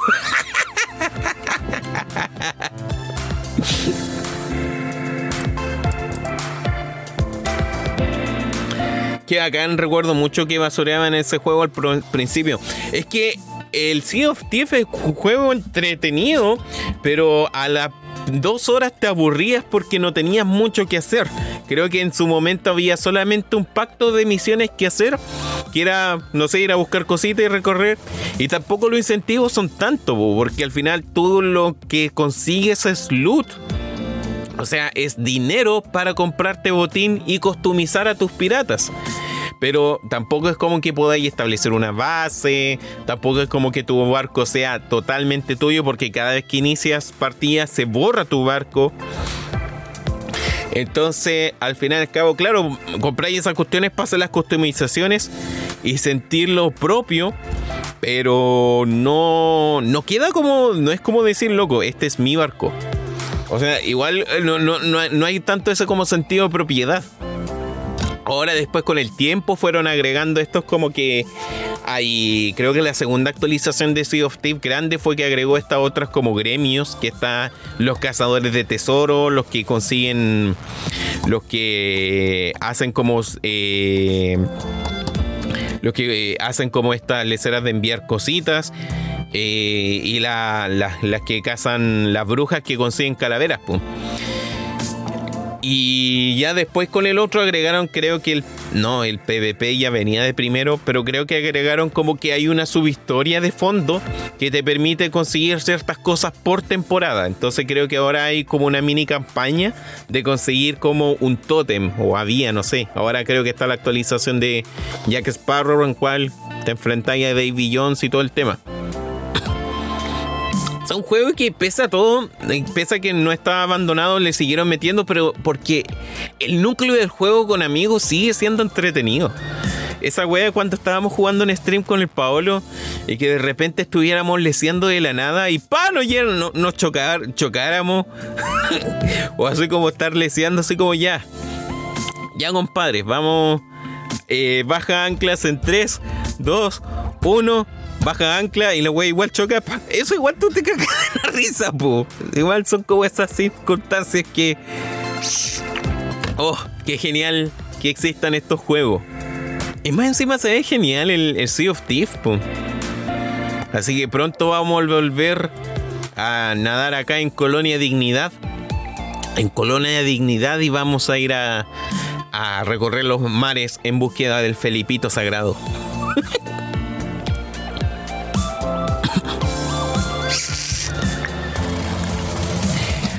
Se despide David. Vaya a descansar, buen hombre. Ya que, eh, que me tienta ese juego, no le da mi PC. Necesito la serie S al medio. O la X para jugar mi juego de 360. O puta, comprarte una 1050 Ti. Muy buenos los relatos del Jack Sparrow, weón. Te voy a carrear porque se me porque se me se de memoria la Wii. Si es Steve, el juego que se le buguea al Oblivion. Y ahí todos diciéndole chao al David, vaya a descansar. Espera, tiene. Pero eso es rango nivel. Agregaron el modo historia. Sé que es genial el hundir en barco de otro. Recrear el combate naval de que Oh sí, vamos por ese Huáscar. Vaya a ver al capitán R. Cross Sparrow. No puedo creer que tenga letra. Puta, así en la comunidad, po. No porque uso notebook y probablemente esa tarjeta valga más que el mismo Xbox. Ahora sí, creo que sí.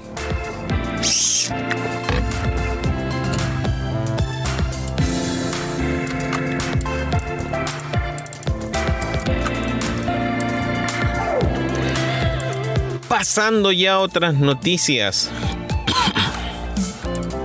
Clasifica misterioso juego de It Software, estudio que produjo Doom y Quake en Australia. Doom, no Doom, Doom. Lo que pasa es que el sitio oficial de la Junta de Clasificación de Juegos en Australia registró Project 2021V. Aparentemente se trata del nombre clave de un anuncio por anunciar que It Software, cual recibirá la clasificación de M para mayores de edad. Recordemos que a inicio de años apareció un registro llamado Project 2021A de It Software en el sitio del organismo de clasificación. Meses después, la compañía anunció el lanzamiento de DOM 3 VR para PlayStation VR. Así que esta parece ser una nueva pista del próximo proyecto sin anunciar. Se dice que Quake podría tener un reboot. Sin duda se trata de una noticia que desperta la especulación entre los fans. Lo que pasa es que hace poco comenzaron a circular rumores que aseguran que el nuevo Quake estaría en camino. Según un informante, id Software y Matching Games estarían trabajando en regreso de Quake. Se trataría de una especie de reboot con una protagonista femenino y contaría con modos de multijugador y multijugador competitivo. Ahora bien, hay que recordar que esto no confirma que nada, aunque bien de buena fuente, nosotros estaremos pendientes y te informaremos si Bethesda confirma la existencia de un nuevo Quake. ¿Qué opinan cabros? Para mí yo encuentro que esa, esa noticia, esa noticia tiene, tiene harto sentido. Se me hace para mí que tiene mucho. Tiene. Tiene mucho sentido para mí. Porque le están dando mucho color eh, le están dando mucho color al. Le están dando mucho color a, lo que va a ser la QuakeCon de este año.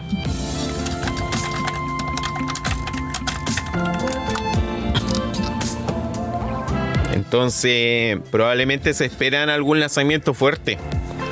Y, Hugo Martin también ha tirado como a pequeñas indirectas mencionando eso de que le gustaría hacer un nuevo Quake. El Hugo Martin, el director actual de Doom Eternal.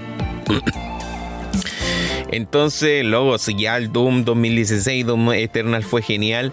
Los Wolfenstein, Wolfenstein también fueron geniales. Eh, imagínate cómo se vería un, un reboot ahora de Quake. Así, tomando en consideración eso. Igual me alata en parte porque me, gusta, me hubiese gustado que él hubiese ido mejor a, acá al, Quake Etern, digo al Quake Champion, pero el tema es que Quake Champion, em, el Quake es muy tryhard. El Quake es, un juego, es un shooter arena muy tryhard y los niñitos que hoy en día juegan Fortnite no te van a jugar esa wea. No te van a estar jugando eso.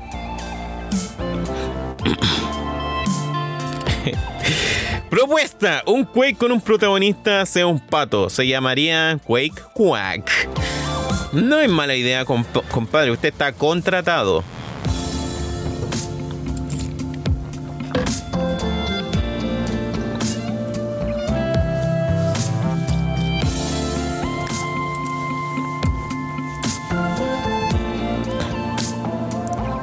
pam, pam, pam. Pero bueno, pasando otras noticias, oh, pero creo que esto debo que descargar algo aquí. Eh, yo también era más de cómo jugar el, el Unreal Tournament. Em, el otro día estaba viendo así como videos de, no sé, de 25 años después del a 21 años después del Unreal Tournament. Y, y loco, el, el, tournament sigue viéndose bien hoy en día. es una proeza gráfica bastante destacable.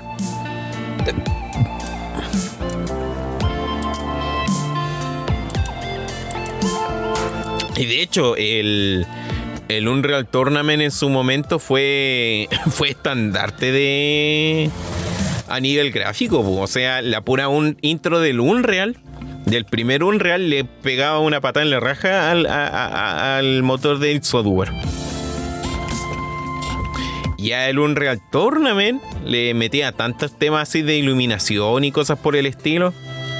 eh, era mucho más, más notorio. Y de hecho, también eso mismo de que el Unreal tenía tanta arma. Eh, la, la, como que se llama, tenía un nombre esa arma, la del disco, que era como la cercenadora, una cosa así. Eh, e-, esa misma lecera era, era súper novedosa, pues el Quake tenía su arma, el Rocket Launcher, la Railgun, eh, la Force, que era como una metralleta chiquita, la Minigun. Y no sé si me estaría olvidando alguno, alguno que sea adepto acá al Quake. Eh, y, claro, y después acá tenía el Unreal que tenía también variaciones de esta, pero más encima eh, tenía como otras mejoras que tenían esto del doble disparo. Entonces a mí igual me gustaba jugar con el el rifle de choque, por la lecera de la pelotita y, el, y dispararle y esa onda expansiva que salía. ¿O cuántos de nosotros no disfrutamos del Redeemer? ¿Cuántos de nosotros no disfrutamos de disparar un Redeemer y volar a nuestros enemigos con esa cuestión? Pero puta, no quiero expandirme en esa lecera porque siento que es materia para otro video. Oh sí. Ultra cool. Monster cute. Cute. Cute. Cute. Cuties. no, no puede ser. Me estoy volviendo el César, maldición.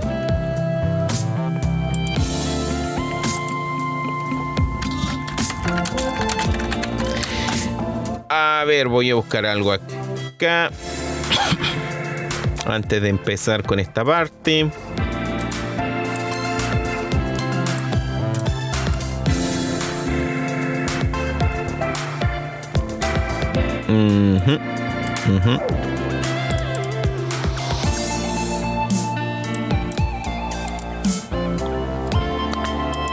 A ver, ¿esto se ve ahí o no? Ah, ah.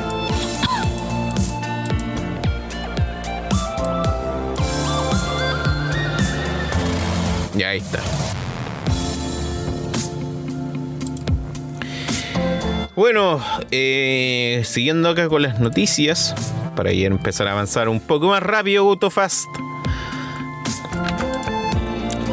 P of G. Así es, le sabes al P of B. Mod de Sonic Generation te dejan jugar en primera persona. Voy a esto acá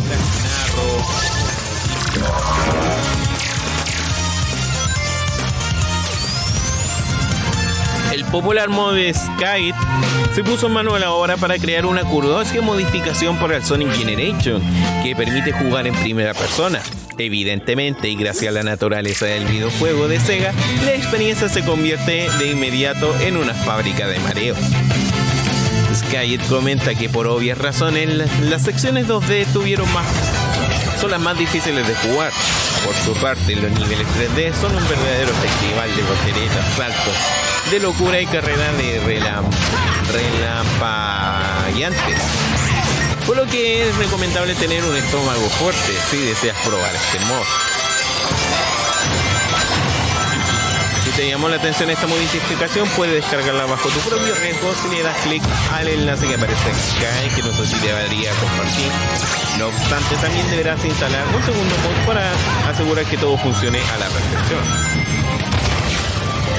mientras tanto se está reproduciendo acá el mod. Mira cómo va Ruta Copá.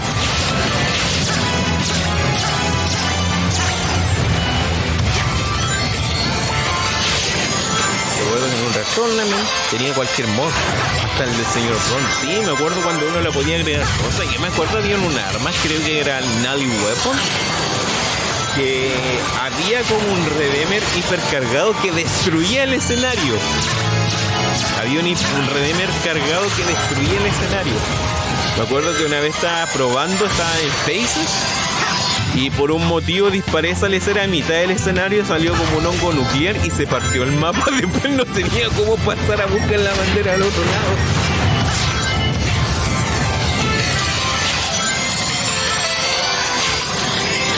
MS2, ese mod sin duda debe ser algo muy pero muy mareante. POV, tu polola se quedó sola en casa.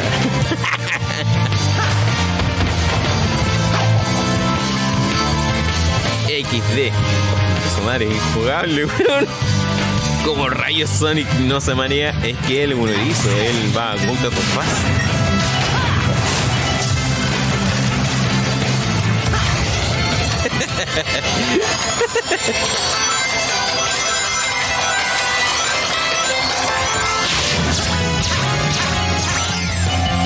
Puta, igual tengo que admitir que se ve bacán. Ojalá esto hace como con unos lentes de realidad virtual.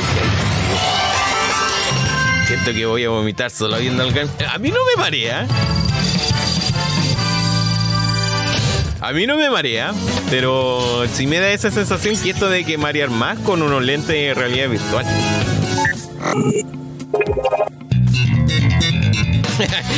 POV, estás que te cagas y ya saliste del colegio. Mira, eh, finalmente escapando de Latinoamérica.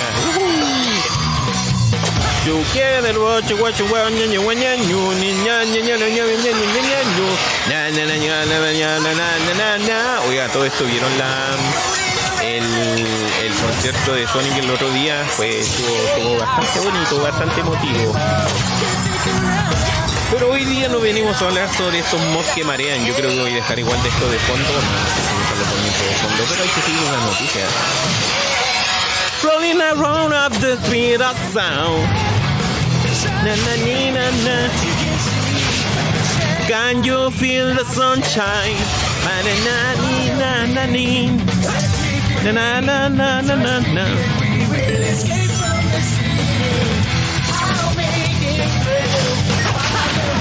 City Races al otro nivel. Bob, ¿te enteraste que ganó el comunismo? ¡Ah, no puede ser! Hay que erradicar el comunismo. Pero Jim, el comunismo no funciona.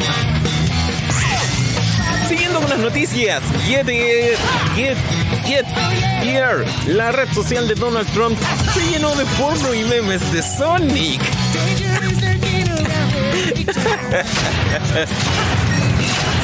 Al principio de 2021, Facebook, Twitter suspendieron la cuenta de Donald Trump por promover actos violentos y publicación y publicar información falsa. Ante esta situación, el presidente de Estados Unidos y su equipo de- decidieron crear Get Here, una nueva red social donde puedes expresar tu opinión sin temor a represalias. Nunca se imaginaron lo que la comunidad furry adoptaría en esta plataforma con su nuevo hogar para compartir porno de videojuegos y memes bizarros. En esencia, Get es una red social idéntica a Twitter, que prácticamente todos los sentidos, pues los usuarios pueden compartir imágenes, videos y textos cortos, así como dar like a las publicaciones o compartir.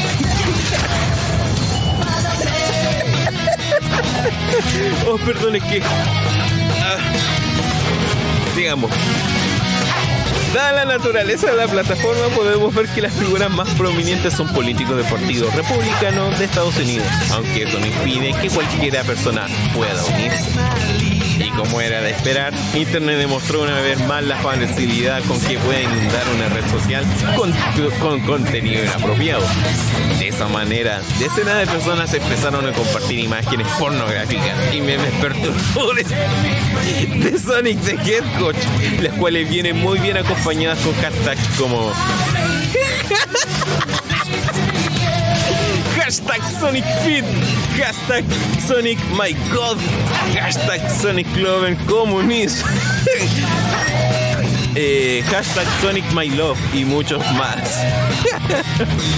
Por si lo anterior no era suficiente, algunas personas ya están haciendo pasar por políticos y personalidades prominentes de ramas conservadoras en Estados Unidos, tal como ocurrió ya con... eh, qué bizarro nomás. Qué bizarro, ¿Qué, qué más puedo contar? Compadre, juegue nomás libremente el Sonic Adventure 2. Nunca lo he jugado, siento que me pierdo de algo.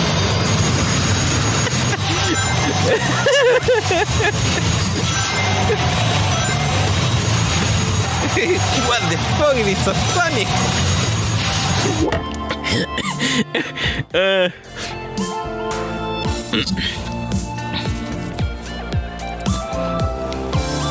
Twitter cochina. Puff, la hermana de tu polola está sola en casa. No, Eric, no la pongas aquí. o en este caso, internet cochino. Oh, pero loco, eh, Sonic Patas.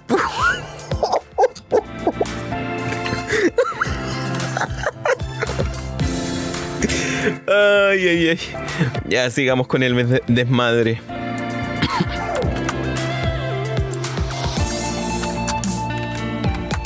Oh, creo que me salté algo acá.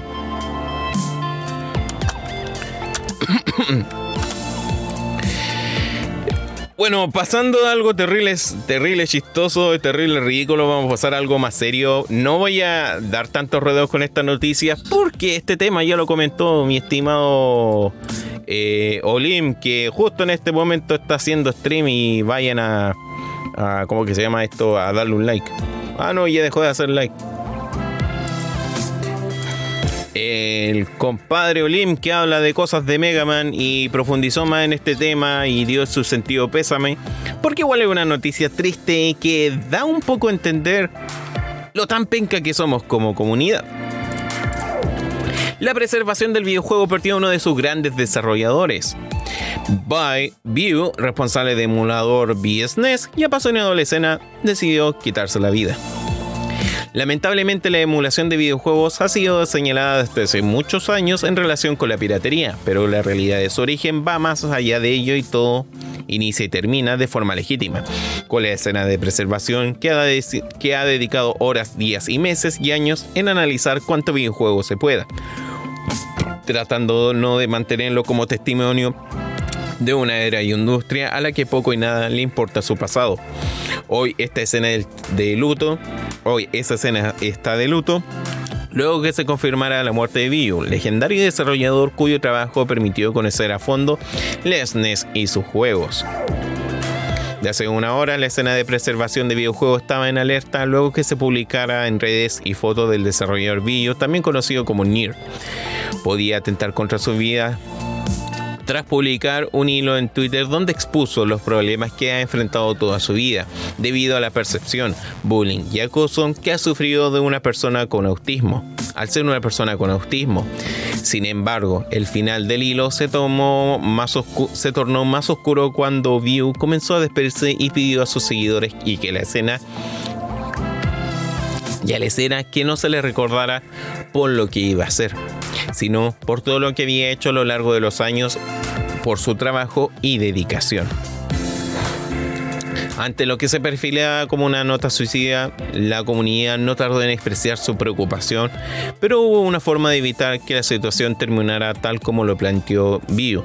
Esa mañana, el usuario en Twitter, Héctor Martin, confirmó el suicidio del desarrollador, señalando que ingirió una combinación de guafinacina, bueno, unas cosas raras, en dosis letales.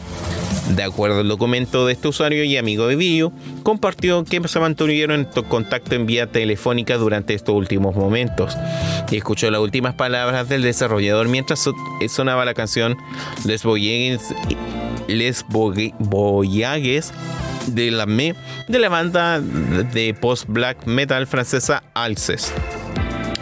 ¿Quién era este compadre? Bayo, también conocido como Nier, se ganó el lugar de la escena de preservación e investigación de videojuegos al ser responsable del emulador Vines en 2004, con la intención de tener una herramienta lo más precisa posible que permita analizar a fondo el funcionamiento de los videojuegos en la consola de Nintendo.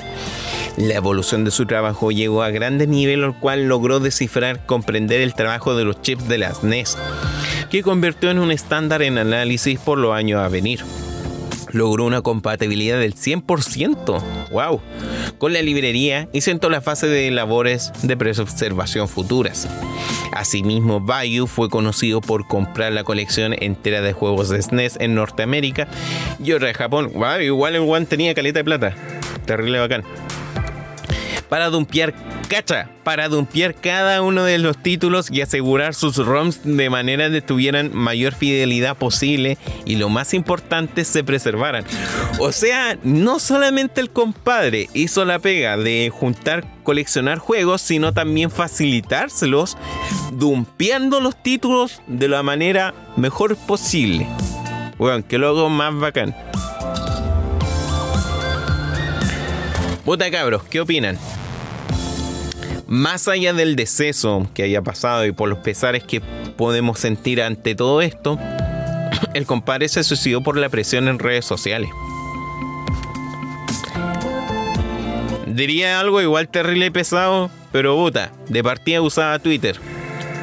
¿Qué hace una persona tan brillante en una red social tan nefasta como esa?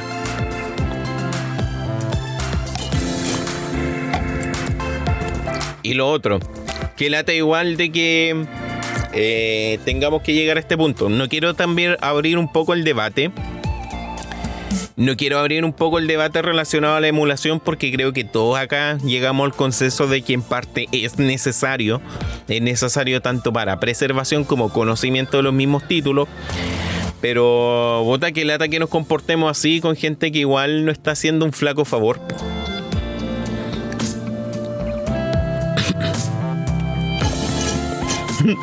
Ébula, pobre. oh, esa noticia. Leí la nota sobre la muerte de Nier. Eso sin duda me dolió leerla y mucho. Sí, pues. Si es penca, yo lo veo más por nada, por, por eso mismo, pues. Imagínate la presión de desarrollar un software, de querer dedicarle todo el tiempo en desarrollar la emulación más precisa. Uno siempre se queja, uno siempre, o al menos yo siempre digo de que nunca la emulación va a ser lo suficientemente eh, cercano a la experiencia de jugarlo en consola. Pero este compadre cayó la boca y desarrolló un, emulador que puede ser lo más eficiente o lo más cercano a la experiencia de un Super Nintendo.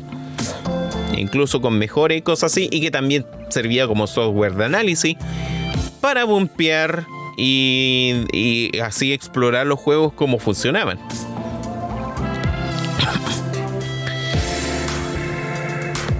Pero claro, imagínate todo ese esfuerzo por querer sacar algo así, pero la presión tanto de usuario y cosas por así te, te abruman. Pues. Entonces, igual penca. Pues. Penca que se tengan que dar estas cosas y penca que también siga habiendo gente que tome esas decisiones de acabar con su vida. Entonces, igual una lástima. Una lástima que haya ocurrido esto, no solamente por, por ¿cómo que se llama esto? Eh, por el deceso, sino por la muerte de un genio. De alguien que igual hizo flaco favor acá a, la difusión de, juegos. Le faltó la filosofía chilena. Si acá mencionan que la igual es una gran pérdida porque es un genio, claro, eh, hacer es pedazo de emulador. Sin duda su trabajo fue muy impresionante y Olion, por lo que vi sorprendente por lo que vi sorprendentemente no fue por Twitter. Lo que vi, lo que rebasó el vaso fue en la página Kiwi Farms. Puta, peor aún. ya, puta, igual lo veo tanto en el punto de, de redes sociales en general. Que el ataque a algunos tengamos que comportarnos así. Unas personas se comporten así en redes sociales. Y a veces apunto más a Twitter porque es donde más fácil se puede dar esa cosa, ya que es más masivo. Come calipo de lomo. ¿Cómo eso? Le faltó la filosofía chilena. Decir que la wea yo la estoy haciendo toda la wea, con qué cara critican caer raja. Pero es que hay otro tema, pues el compadre igual era medio Asperger. Entonces el compadre se tomaba las cosas a pecho, pues. Si yo le decía, ay, si igual tu wea es mala, el compadre genuinamente pensaba que la lecera es malo, pues. Cuando quizás igual no puedo tirar detalles de pesado nomás, pues. Pero el compadre igual le afectaba eso. Y el tema ese, pues nosotros no sabemos qué onda con la persona que hay detrás.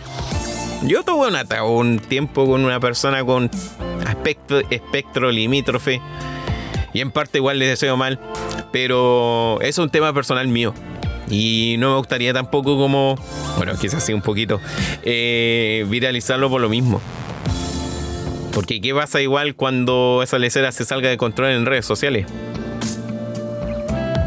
Entonces, eso mismo, pues si bien es cierto la filosofía chilena, el bueno es Asperger. Le costaría entender esas cosas.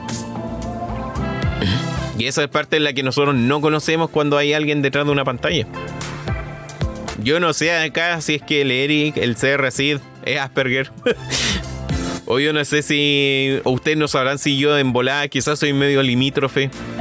Porque esas cosas igual uno se las reserva, pu. Oblivion limítrofe confirmado. Oh.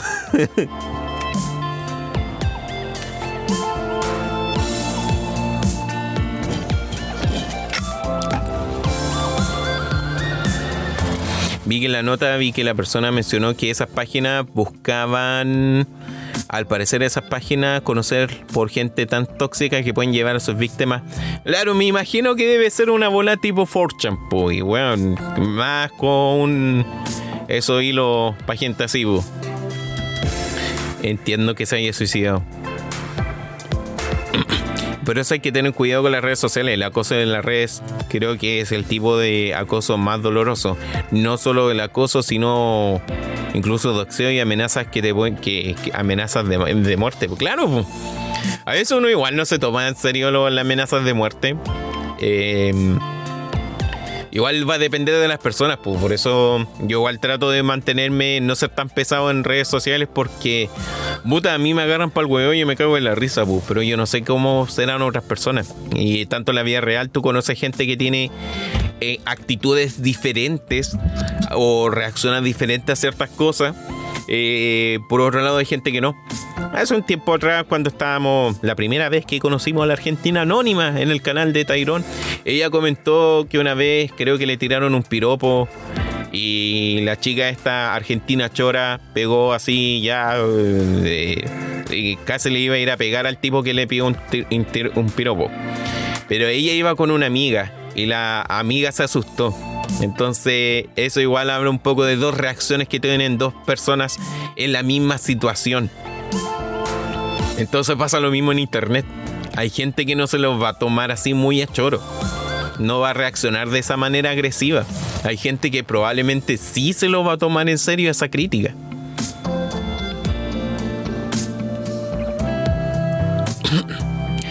Electrofox, bienvenido. Está concentrado acá leyendo. Espero que sea grata tu instancia acá y recuerda dejar tu like. Siempre he pensado eh, que tengo algún grado de Asperger. En volar, no sé, yo también a veces pienso porque no sé, me cuesta entender los memes, pu. o me ha costado igual entender cierto grado de la cultura, la cultura popular. Entonces, mm, eh, eh, por, por ser algún grado, no sé. Entonces, eso mismo, pues, de que uno no sabe igual cómo es la persona al otro lado de la pantalla, a quién está agarrando chuchadas. Y eso a veces la gente se lo olvida. Uno ve acá el portal de noticias Radio Bio toda la gente peleando. Y no sabéis la realidad de la otra persona que está exponiendo una, una idea o algo así. Pero bueno, eso ya igual llevar el tema a otras aristas que probablemente no nos competen. Pero igual, una lástima. Esperemos que su familia esté bien. Y que lo recordemos por lo que hizo. Un emulador terrible bacán. Hablando de cosas bacanas y cambiando más serio el tema. Radio Pío Pío, el radio de los pollitos. Yo no entendía los memes de nadie. o el caso de Oli puede ser por weón. En volada, pues soy, soy weón. Efectivamente soy. eh, ¿Cómo que se llama? Ahueonado de nacimiento.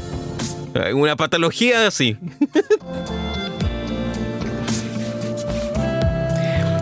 Ay. Igual te quiero, osito.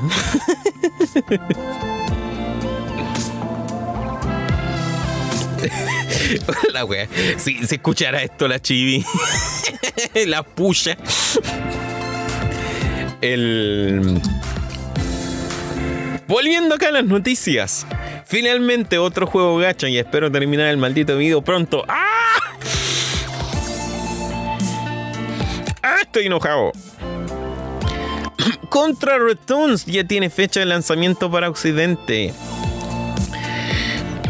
Si eres fan de Contra, seguramente conoces Contra Returns, un juego para móvil desarrollado por Tencent que lamentablemente no está disponible en este lado del, del lago. Las buenas noticias es que el título es la wea que hay en todo caso.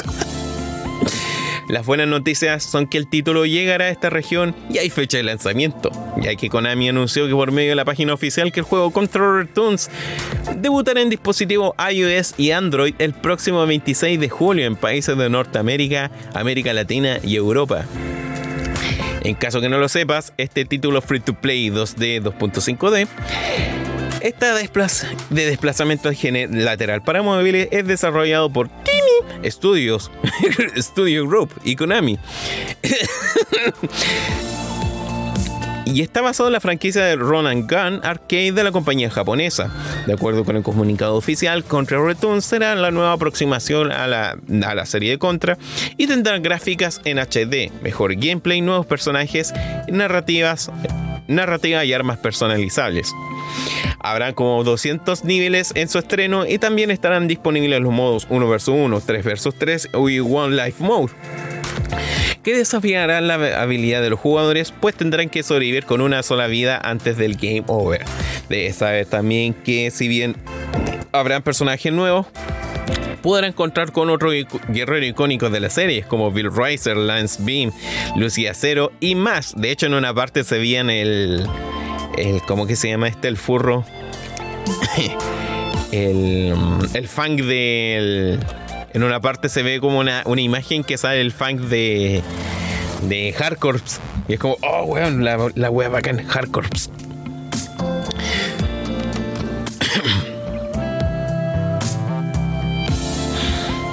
¿Qué opinan? Puta, no sé si poner acá una imagen relacionada a esto. Pero, loco, lo primero que vi esto pensé en Mega Man X Dive. Y bueno, Mega Man X Dive tampoco, tampoco es pionero en este ámbito porque hay caleta de otros juegos plataformeros de esta manera y esperemos que le vaya bien al juego, no como lo que pasó con el juego de móviles que había sacado eh, Castlevania, Castlevania, que también le fue terrible mal. Entonces, yo igual he visto caleta de comentarios, lo que sí debo que admitir que respeta bastante el diseño de Bill Racer y, y Lance Beam, porque hacen un poco referencia a cómo eran los personajes en el juego original. Pero igual va a tener como todas estas cosas relacionadas a agregar otros personajes. Pero si bien es cierto, igual me da a entender cómo van a explorar el elemento de gacha. Acá muestran caleta de que hay muchos personajes femeninos con muchos skins. Como que al final más lo que vayas a comprar son los skins para los personajes y upgrade para las armas. Eh, igual me parece curioso cómo van a ser el competitivo, pues, y puta, esperemos que le vaya bien. o con Rockman X-Over, pero es que Rockman X-Over era otro tema, pues, Paimu. Si bien es cierto, muchos halagan un poco lo que hay, igual era bastante penca ese juego. Bastante deficiente para lo que es Mega Man. Entonces, si tú comparáis X-Over con X-Dive, no me tinca la verdad, al menos para móviles. He, leído mucho de que los diseños parecen más como personajes de Free Fire. lo mismo que le pasó a este al, al, Metal Slug, que también se debería de venir este año por el Metal Slug de móviles. Contrary Tunes.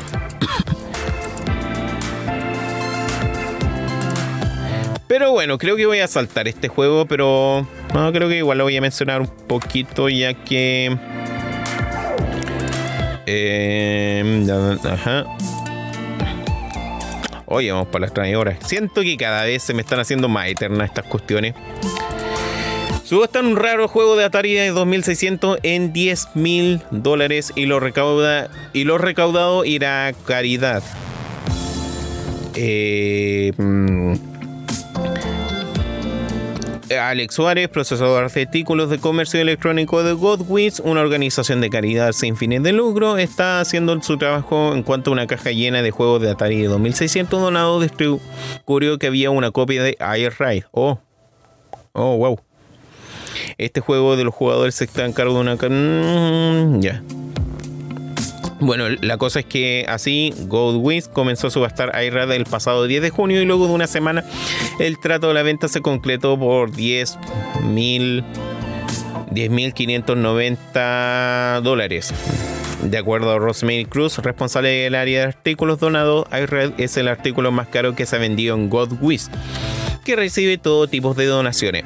Puta, en síntesis, el juego fue para donaciones. Así que en ese sentido, está bien. Está bien.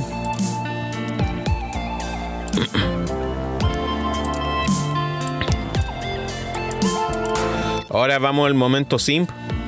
Este es el momento simp. Cada vez más me sorprende la cantidad de dinero que tienen los coleccionistas para comprar cosas raras. Pero es que a veces son muchas inversiones. Un coleccionista puede comprar a veces dos juegos, no sé, un hueón va en una feria, en un tianguis, como le dicen en otros lugares. Eh, y encuentra un juego terrible caro, pero lo, lo encuentra muy, muy barato.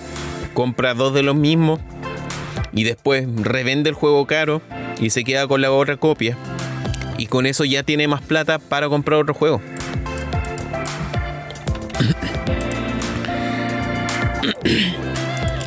ya, pero siguiendo las noticias del día. Sujeto ganó, gastó más de 22 mil dólares para que una mujer jugara con él. Aunque no lo crea, existen aplicaciones que te permiten contratar personas para que, no, para que juegues o pases con tiempo contigo, cabrón. Ahí tienen modelo de negocio. Si bien lo anterior puede ser un poco extraño, no es nada del otro mundo. No obstante, algunos usuarios que compran estos servicios tienen expectativas que evidentemente jamás se podrán cumplir. Este es el caso de un jugador que gastó miles de dólares en una mujer que contrató para jugar League of Legends con él. Sim chiquito, ¿dónde estás? En específico, esta curiosa historia sucedió en Guangzhou, China, ya entendible, donde un hombre contrató a una mujer a través de una aplicación para que jugara el popular mobile con él. Hasta ahí todo relativamente normal.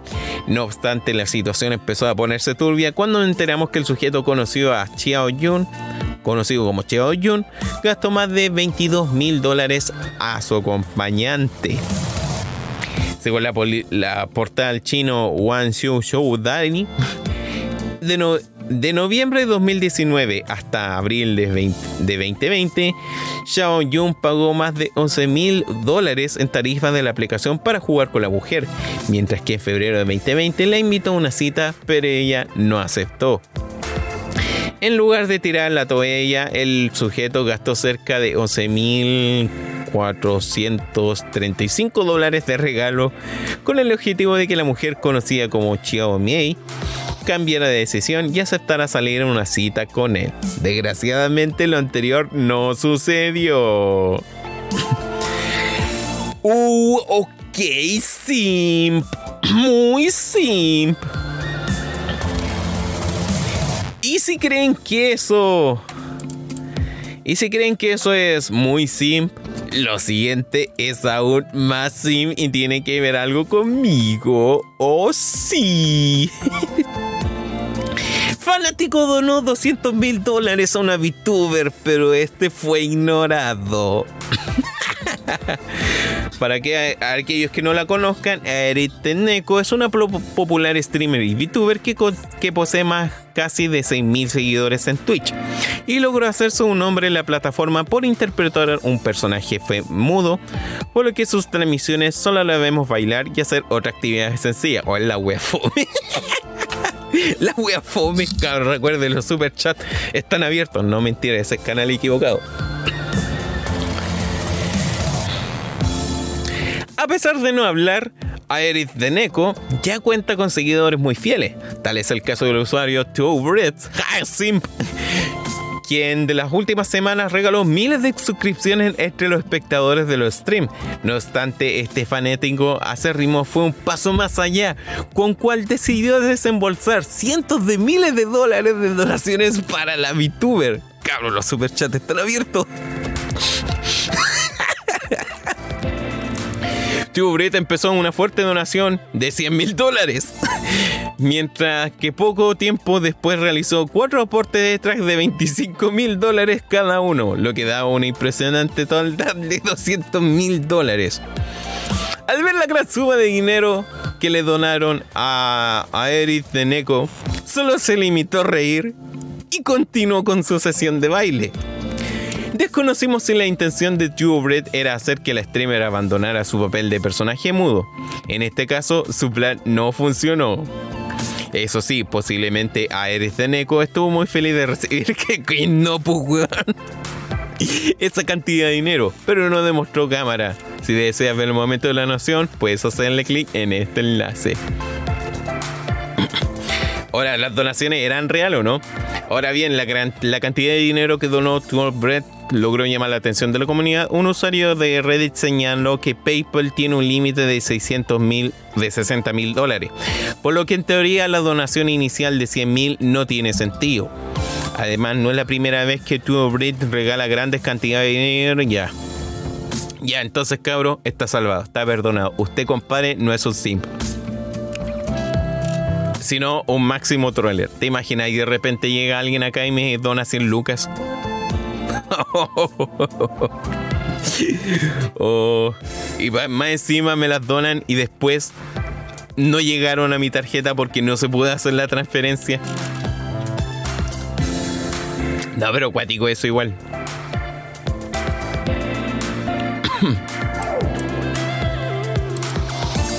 cuático eso igual fuera todo el deseo, eh, pese a ser una. Acá en la TAM, lo que viene a ser la tendencia VTuber no se ha fortalecido, no se ha, for, no se ha establecido mucho. Tenemos algunos exponentes, hay algunos exponentes como Nimu, habían otras una kawaii muy bonita ahí. Pero pese a que hay muchos, no están todos igual de estancados por decir así, acá cuántas personas tenemos, hay como unas nueve personas. Hay millones de VTubers que no tienen más de tres visitas. Y eso igual le hace terrible mal a este género. Y es porque tampoco no se ha podido establecer comunidad, pues todos están tratando de velar por su propia parte. Y lo otro es también de que grandes de los muchos grandes youtubers, VTubers, trabajan para una agencia. Pues que vendría siendo acá Hololive. Pero las que trabajan de esta manera más independiente aprovechan y abusan mucho de este tema de, de los sims. Entonces, a partir de eso, igual cuático. Y más en tiempos como estos de que aún así existe esta interacción. Por eso igual es como curioso el fenómeno acá de los VTubers o del mismo simp, porque no implica que sea solamente una mujer la que hay detrás de la cosa, sino que simplemente sea un rostro femenino independiente de quién esté detrás del avatar. Claro, hasta Sonic es un VTuber ahora, pues.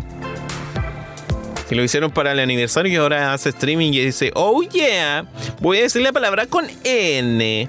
Mm, Eggman. Sonic 6.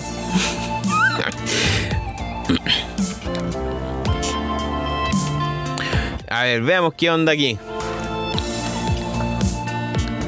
Ni yo podría ser tan sim, creo que nadie. What? Una pena que. Una pena que este mundo alguien contrate para divertirse, pero ¡viva el capitalismo! Bota y las prostitutas. Eso igual es diversión, pues. Y yo veo a todos viejos de la, de, la Concho haciendo eso. Eh, eh, remojando el, yogur. Batiendo el yogur. La soledad, bueno, la acabó, sí, pues. sobre todo en países asiáticos que se da mucho más eso, todo el tema de la wifi y cosas así. Creo que nos extenderíamos mucho si nos dedicáramos a hablar de eso. Debo admitir que las redes sociales de Sonic son re divertidos. Es que los mismos community managers entienden un poco el meme que hay detrás del personaje, pues entonces aprovechan el meme, pues. Aprovechan el bug.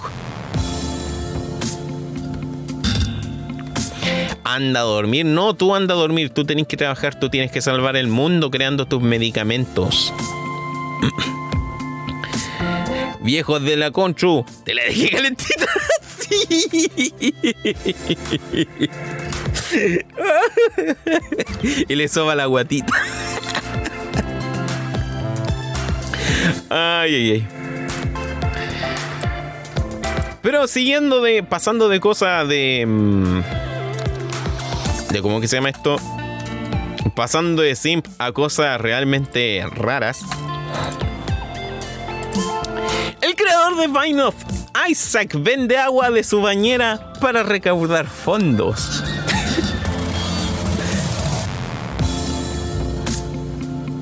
Ya, The Binding of Isaac se convirtió en casi inmediato uno de los máximos exponentes del género roguelike, por lo que no es de extrañar que su creador, Edmund Mitchell, quisiera llevar esta experiencia a nuevos horizontes. De esa premisa nació Binding of Isaac for Souls, un juego de mesa que existe gracias a las donaciones de la comunidad en Kickstarter y que actualmente busca recaudar más fondos para lanzar una nueva expansión. En específico, la expansión requiere Requiem incluirá 248 nuevas cartas que permitirán ampliar la experiencia del juego original. Su campaña de Kickstarter empezó hace un par de semanas y ya logró recaudar más de 5,5 millones de dólares. Un poco más de dos días restantes. Con poco más de dos días restantes. Es una gran suma de dinero de no extrañar. Fue una de las recompensas de lograr llamar, ya que una de las recompensas logró llamar la atención de la comunidad. Primero voy a descargar esto. Veamos la recompensa.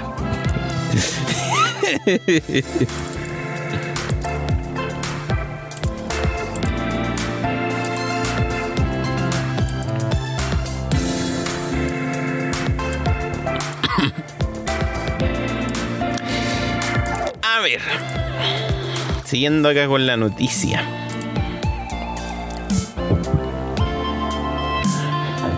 Como sucede en la, mayoría de las campañas de Kickstarter, las personas que donen el proyecto de Edmund Mitchell podrían desbloquear recompensas especiales según el motivo de su aportación. Dichos premios van desde figuras únicas, estuches, estuches, cartas exclusivas y más. No obstante, el tier de 2.000 dólares trae un regalo que sin duda sobresale del resto, y es que en específico los usuarios de donen esta cantidad o más podrán adquirir, entre muchas otras cosas, una botella con el agua de la bañera de Edmund Mitchell. Lo anterior es una obra obvia parodia a Bella Delfin, una controversial creadora de contenido que hizo lo mismo en 2019. Oigan, ¿alguien ha cachado el, el, el OnlyFans de Oliver Delfin? No, no. Chuya, no tenía que contar eso.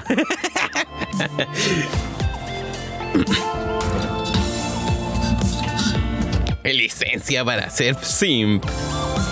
Y ahí tenemos. ¿Qué tenemos acá? Big Boy Badwater. Y ahí tenemos un poco las cosas que hay. Plus, Lilith Plush. Ya un peluche. Eh, eh, Blue Baby Plush. Monstruo Plush. Asa Help. Muchos peluches. bueno, ahí está más eh, en detalle. Acá está más en detalle todas las cosas. Puta, el juego de carta en sí, más una cajita con revestimientos de oro, eh, un montón de, stickers y piezas exclusivas, como estas figuritas, eh, como mini funcos. Eh, y, el agua del juego. Bueno, igual no me de extrañar considerando de que Isaac, The Binding of Isaac, igual es medio guacaloso su diseño de arte. Entonces, literal va muy con en juego con el tipo de, experiencia que busca ofrecer esto. Así que pagarían dos mil dólares por tener eh, agüita de este susodicho sedimental.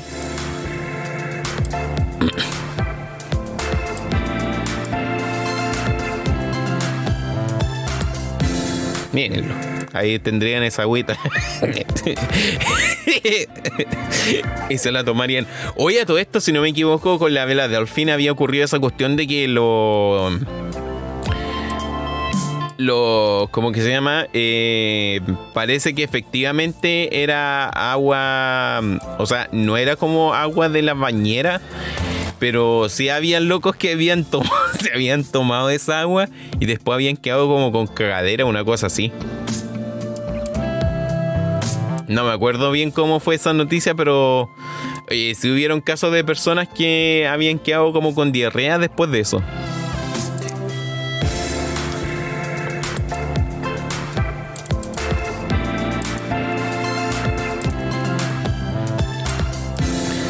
bueno, ya siguiendo con las noticias, porque queda poquita, creo que voy a cerrar una.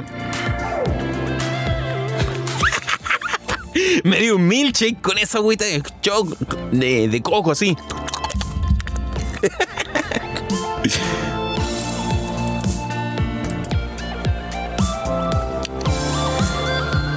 Brr. Voy a sacar esta noticia porque ya me queda mucho.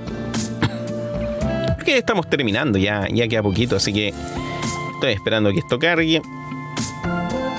¡Ah!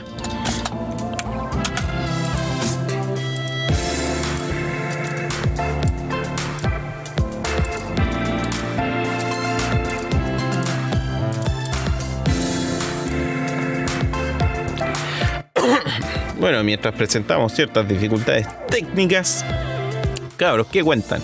¿Cómo, cómo la ha tratado? ¿Qué le está pareciendo esta jornada de noticias que ya está a punto de acabar? Bueno, llevamos tres horas y media, como tanto.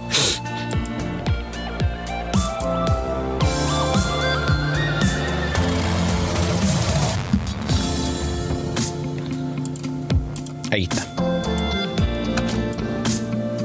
Hay que ser minero, poner el, el pico en el hierro, no importa lo que se venga, para que sepa que yo quiero ser siempre un minero, oh, daría mi vida por ti.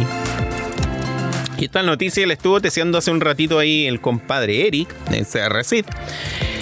Ya que mineros de criptomonedas en China ofrecen su GPU de segunda mano a bajo precio.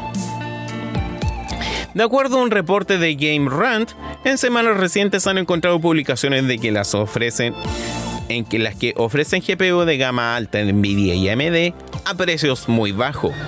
Esto en el mercado chino. Claro que como no se esperaría en condiciones normales de mercado, pero sí con un costo más accesible de la reventa. Al respecto, la información señala que los grupos mineros de criptomoneda en China, quienes han puesto a la venta lotes con los GPUs, ya no forman parte de su instalación, aunque por el momento las, compra, las compraventas se limitan a canales privados. Ojo ahí. Asimismo, el reporte cita que las ofertas de las que una GPU RTX 3070 de Nvidia se vendió en cientos de dólares cuando su precio reciente de la venta llega a ser 3.100 eh, 3.120 dólares. ah. Una RTX 3070 se vendió un par de cientos de dólares cuando el precio va por sobre los 3.000 dólares. Aunque se debe que tomar en cuenta que probablemente se trata de una pieza de hardware ya con, ya con uso y que por una y otra razón no forma parte de la actividad minera. Se sabe que desde la perspectiva comercial es muy importante actualizar el equipo y depender de partes que comienzan a disfrazarse, por lo que se piensa que los inversionistas chinos dedicados a la minería de criptomonedas han comenzado a sustituir su hardware, habiendo una oportunidad para conseguir una GPU de gama alta a bajo costo. De acuerdo con el precio se maneja ya. Por otra parte, se refiere a la implementación de medidas por parte del gobierno de China. Ya lo que hoy ocurrió de China que puso este esta como cese desiste para que no siguieran con las criptomonedas. Puta, igual tentador, pero no recomendaría comprar una de estas. Porque. Porque el. El, estrés que sufren esas, esos, esas tarjetas el grado de jugo que le han sacado, todo el proceso que han tenido que sufrir, hacen que tengan una degradación continua brutal. Que reducen notablemente su, su vida de uso. Entonces, igual es peligroso, porque al final, claro, te podéis comprar, no sé, unos 120 dólares una RTX 3060 o una 2080 Puta, igual, terrible barato, 120 dólares, pero igual te estáis comprando una tarjeta de video que fue estresada mucho tiempo, puede que te dure entre uno o dos años, eh, lo que es poco para el periodo de vida de una tarjeta de ese calibre, y el que se echa a perder igual puede afectarte un componente del PC.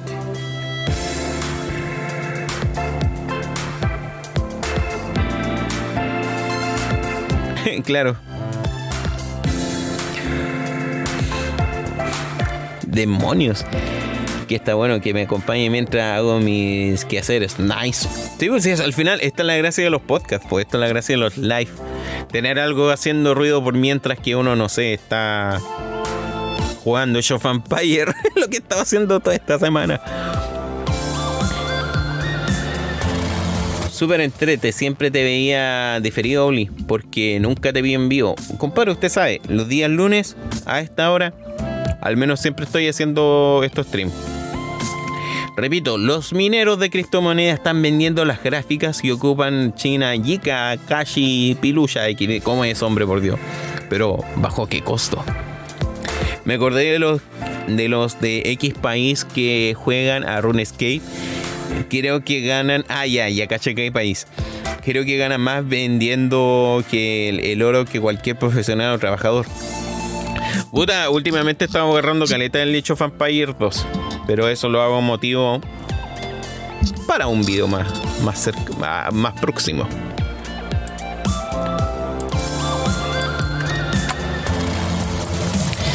Siguiendo con noticias funadas, momento funado, cabros, quiero ver una funa en el chat. no, no sé. Eh, caritas de sorpresa en el chat. Ya que la Overwatch Lynch, autoridades de la EUA investigan a la liga por esta razón. La Overwatch eh, League, es una de las ligas de esports más exitosas y sólidas de los últimos años.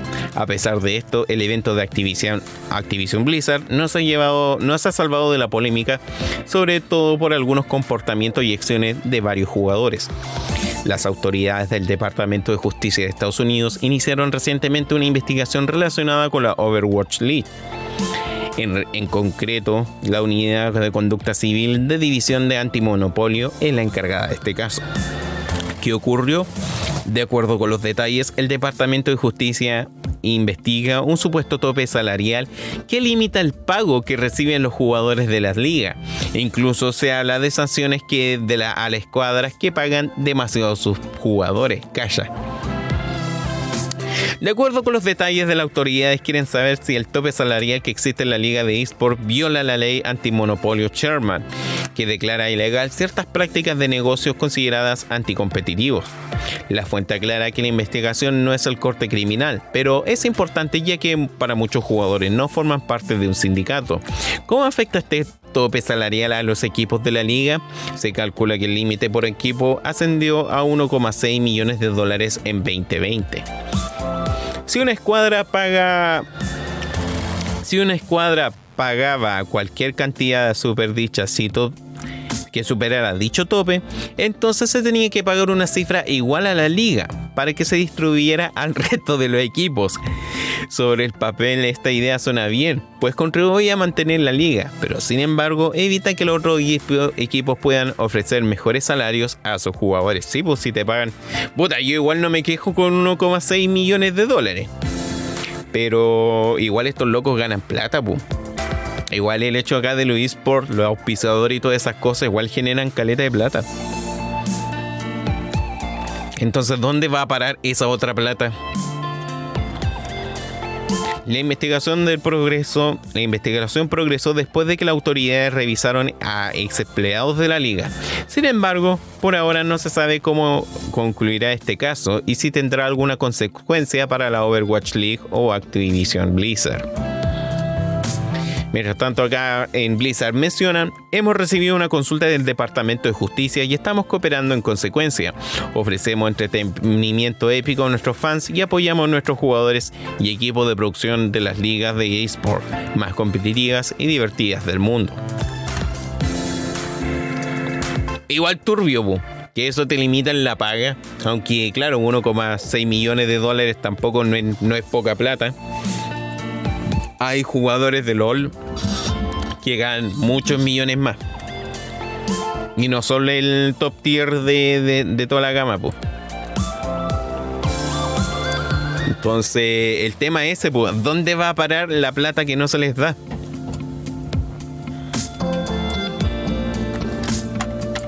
Entonces, igual entiendo, sé que el mundo de los eSports no es como algo que yo toque mucho, Pero sí entiendo que como deporte digital igual está moviendo mucho dinero. Por algo es algo muy rentable. Por algo tienen a mi compadre Chris trabajando hasta el fin de semana en un medio de... Mm, en un, en un canal de videojuegos eh, de, de televisión cubriendo las transmisiones de League of Legends y esas cosas en contra de su voluntad. Porque es algo lucrativo. Los eSports establecieron una industria que beneficia mucho al mundo del videojuego en varios aspectos. De este cómo hace girar la economía, el cómo incentiva a jugadores, cómo aporta los mismos videojuegos, cómo masifica el medio. Entonces es algo que está moviendo mucho dinero dentro de esta misma industria. O sea, incluso aparte de la industria.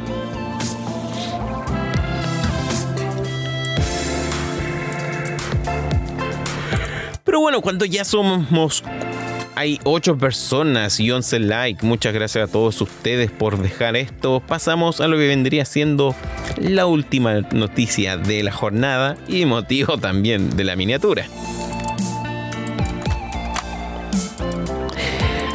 A ver. Plataforma podría comer, pondría plataforma pondrá comerciales como los de televisión en los videojuegos.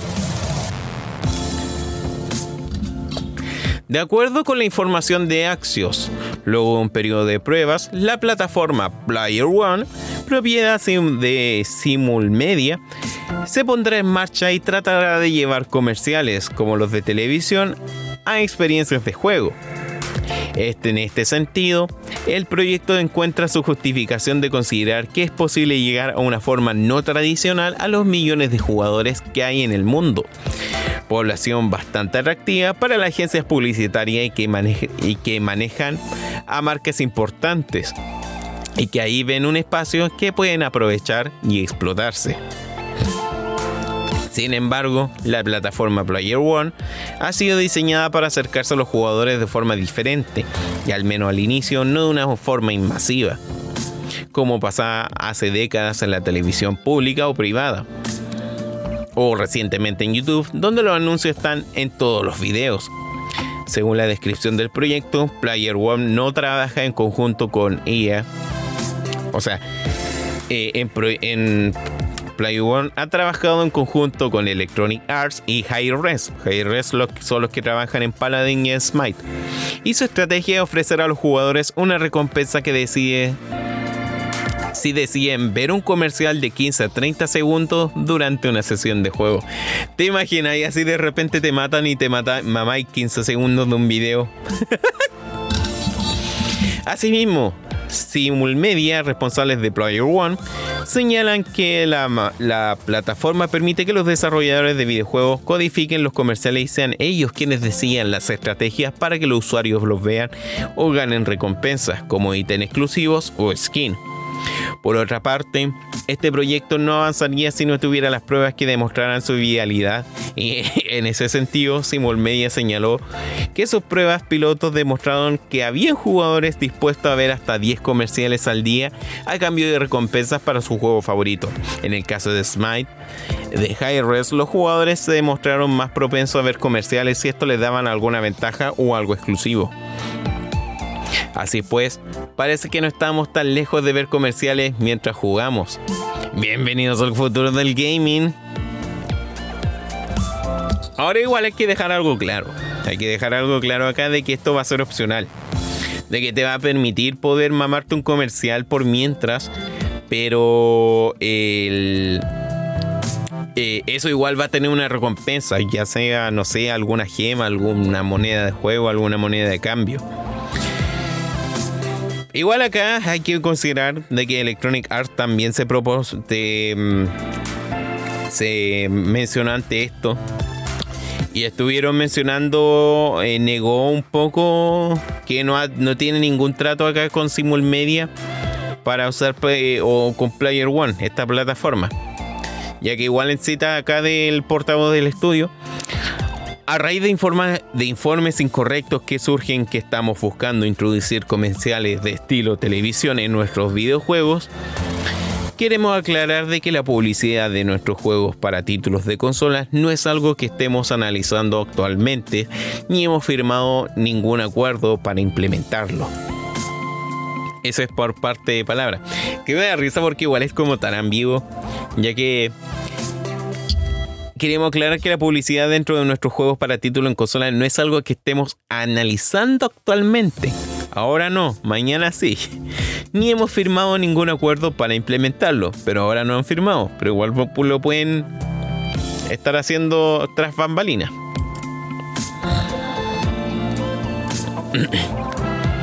Entonces, igual da, es curioso esto porque el ejemplo más cercano que tengo ante esto vendrían siendo los juegos móviles. Ya que eh, hubo una tendencia. me da lata que esté hablando de esto cuando quizás lo hable un par de días más en un video. Pero eh, los juegos móviles, los primeros juegos móviles que salieron para Android, vivieron mucho este tema de meter propaganda sobre todo los free to play porque era un modelo de monetización bastante rentable. Onda, creo que tú ganabas como 0,5 dólares por comercial visto en un celular. Entonces, para juegos móviles, el objetivo era ojalá llegar a mercados chinos, porque no sé, pues con que el 1% del público chino te viera un comercial, bueno, te hacía millonario. Entonces, claro, tenemos acá como una oferta de dinero que puede tanto beneficiar a, jugadores como también cambiar un poco ciertas dinámicas de, monetización. Yo me pongo a pensar Electronic Art metido ahí, pero, bueno, ¿para qué quiere más plata Electronic Art? ¿Para qué quiere más plata Electronic Art? Ah. Puta madre, ¿eh? No, concha de esa wea sí me dio rabia, sí, Imagínate cargar el Mario Kart Deluxe y te salga rápido. claro, Entonces, ¿cómo se puede implementar? Ahora, claro, la plataforma da esas libertades para que los desarrolladores puedan ellos ver libremente el cómo posicionar la publicidad. Pues, o sea, no sé, yo me imagino en un Call of Duty te matan esos 10 segundos de respawneo, de repente aparece al lado como un banner publicitario. Puede ser. Y que ese banner te lo puedas quitar, no sé, pagando el Battle Pass de temporada. Eh, entonces, Igual puedo entender las razones por cual ciertas empresas necesiten estos modelos de monetización. Cada vez el desarrollo de videojuegos se está volviendo más costoso. Eh, cada quien está viendo cómo acaparar eso. Por una parte, PlayStation subió, subió el precio de los títulos a 70 dólares. Porque desarrollar ahora en toda esta gama de 4K y ray tracing igual está saliendo caro para algunos juegos, eso no lo podemos negar. El, otros simplemente tratan de optar por modelos un poco más amigables con el usuario. tenemos Halo Infinite que está, va a tirar el multijugador gratuito porque sabe que con eso quizás puede llegar a más gente y con eso igual puede instalar un modelo de negocio de Battle Pass que es bastante común en eh, hoy en día en los videojuegos. Entonces, claro, eh, yo pensaba, en algún momento yo pensé llegaremos al punto en la cual metan colan así cuelen eh, publicidad de los videojuegos para que esto salga un poco más rentable. Entonces imagínate, pues imagínate si un League of Legends metiera, no sé, 5 segundos de un spot publicitario. Y que esa plata, eh, eso igual le dé como alguna, eh, algún beneficio al jugador, como algún skin o alguna moneda. y esos 5 segundos igual son como dinero para el em, para acá eh, esta otra compañía Riot. Weón, serían millonarios con la cantidad de gente que juega League of Legends. Ahora igual estamos viendo acá el ejemplo de, de, Smite, que es como un, LOL, pero en 3D visto de atrás con dioses. Y también estaba cachando que querían implementar eso en Paladins. Eh, querían ver la posibilidad de en algún punto el jugador pudiera ver videos para ganar eh, los cristales, que es como la moneda de paga del juego con cual uno puede comprar skins y cosas así. Como digo, esto se da en los juegos de celular. Me acuerdo en el me acuerdo en este juego el, Final Fantasy Break Exvius, que en una parte te permitía ver un par de videos al día para ganar un par de gemas con cual tú podías comprar personajes, cristales para desbloquear nuevos personajes. Entonces, eh, esto es lo que nos depara. Estas son las nuevas tendencias que se vienen al gaming. Publicidad de los videojuegos, servicios de streaming, eh, masificación de los juegos móviles. Es curioso los tiempos que se vienen. Es curioso los tiempos que se vienen y tenemos que ver cómo lo vamos a afrontar. Y la, ya la pandemia vino a acelerar quizá un poco este proceso. O a ralentizarlo, no sé. No sé. Me, me gustaría saber igual qué opinan ustedes.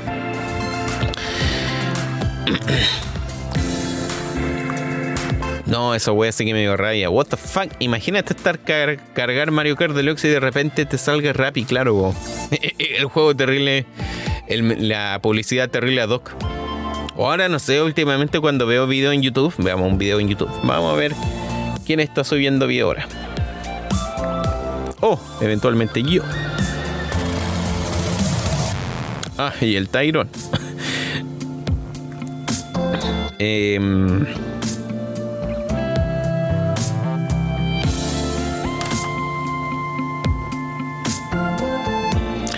Eh, lo primero que me sale es Batman,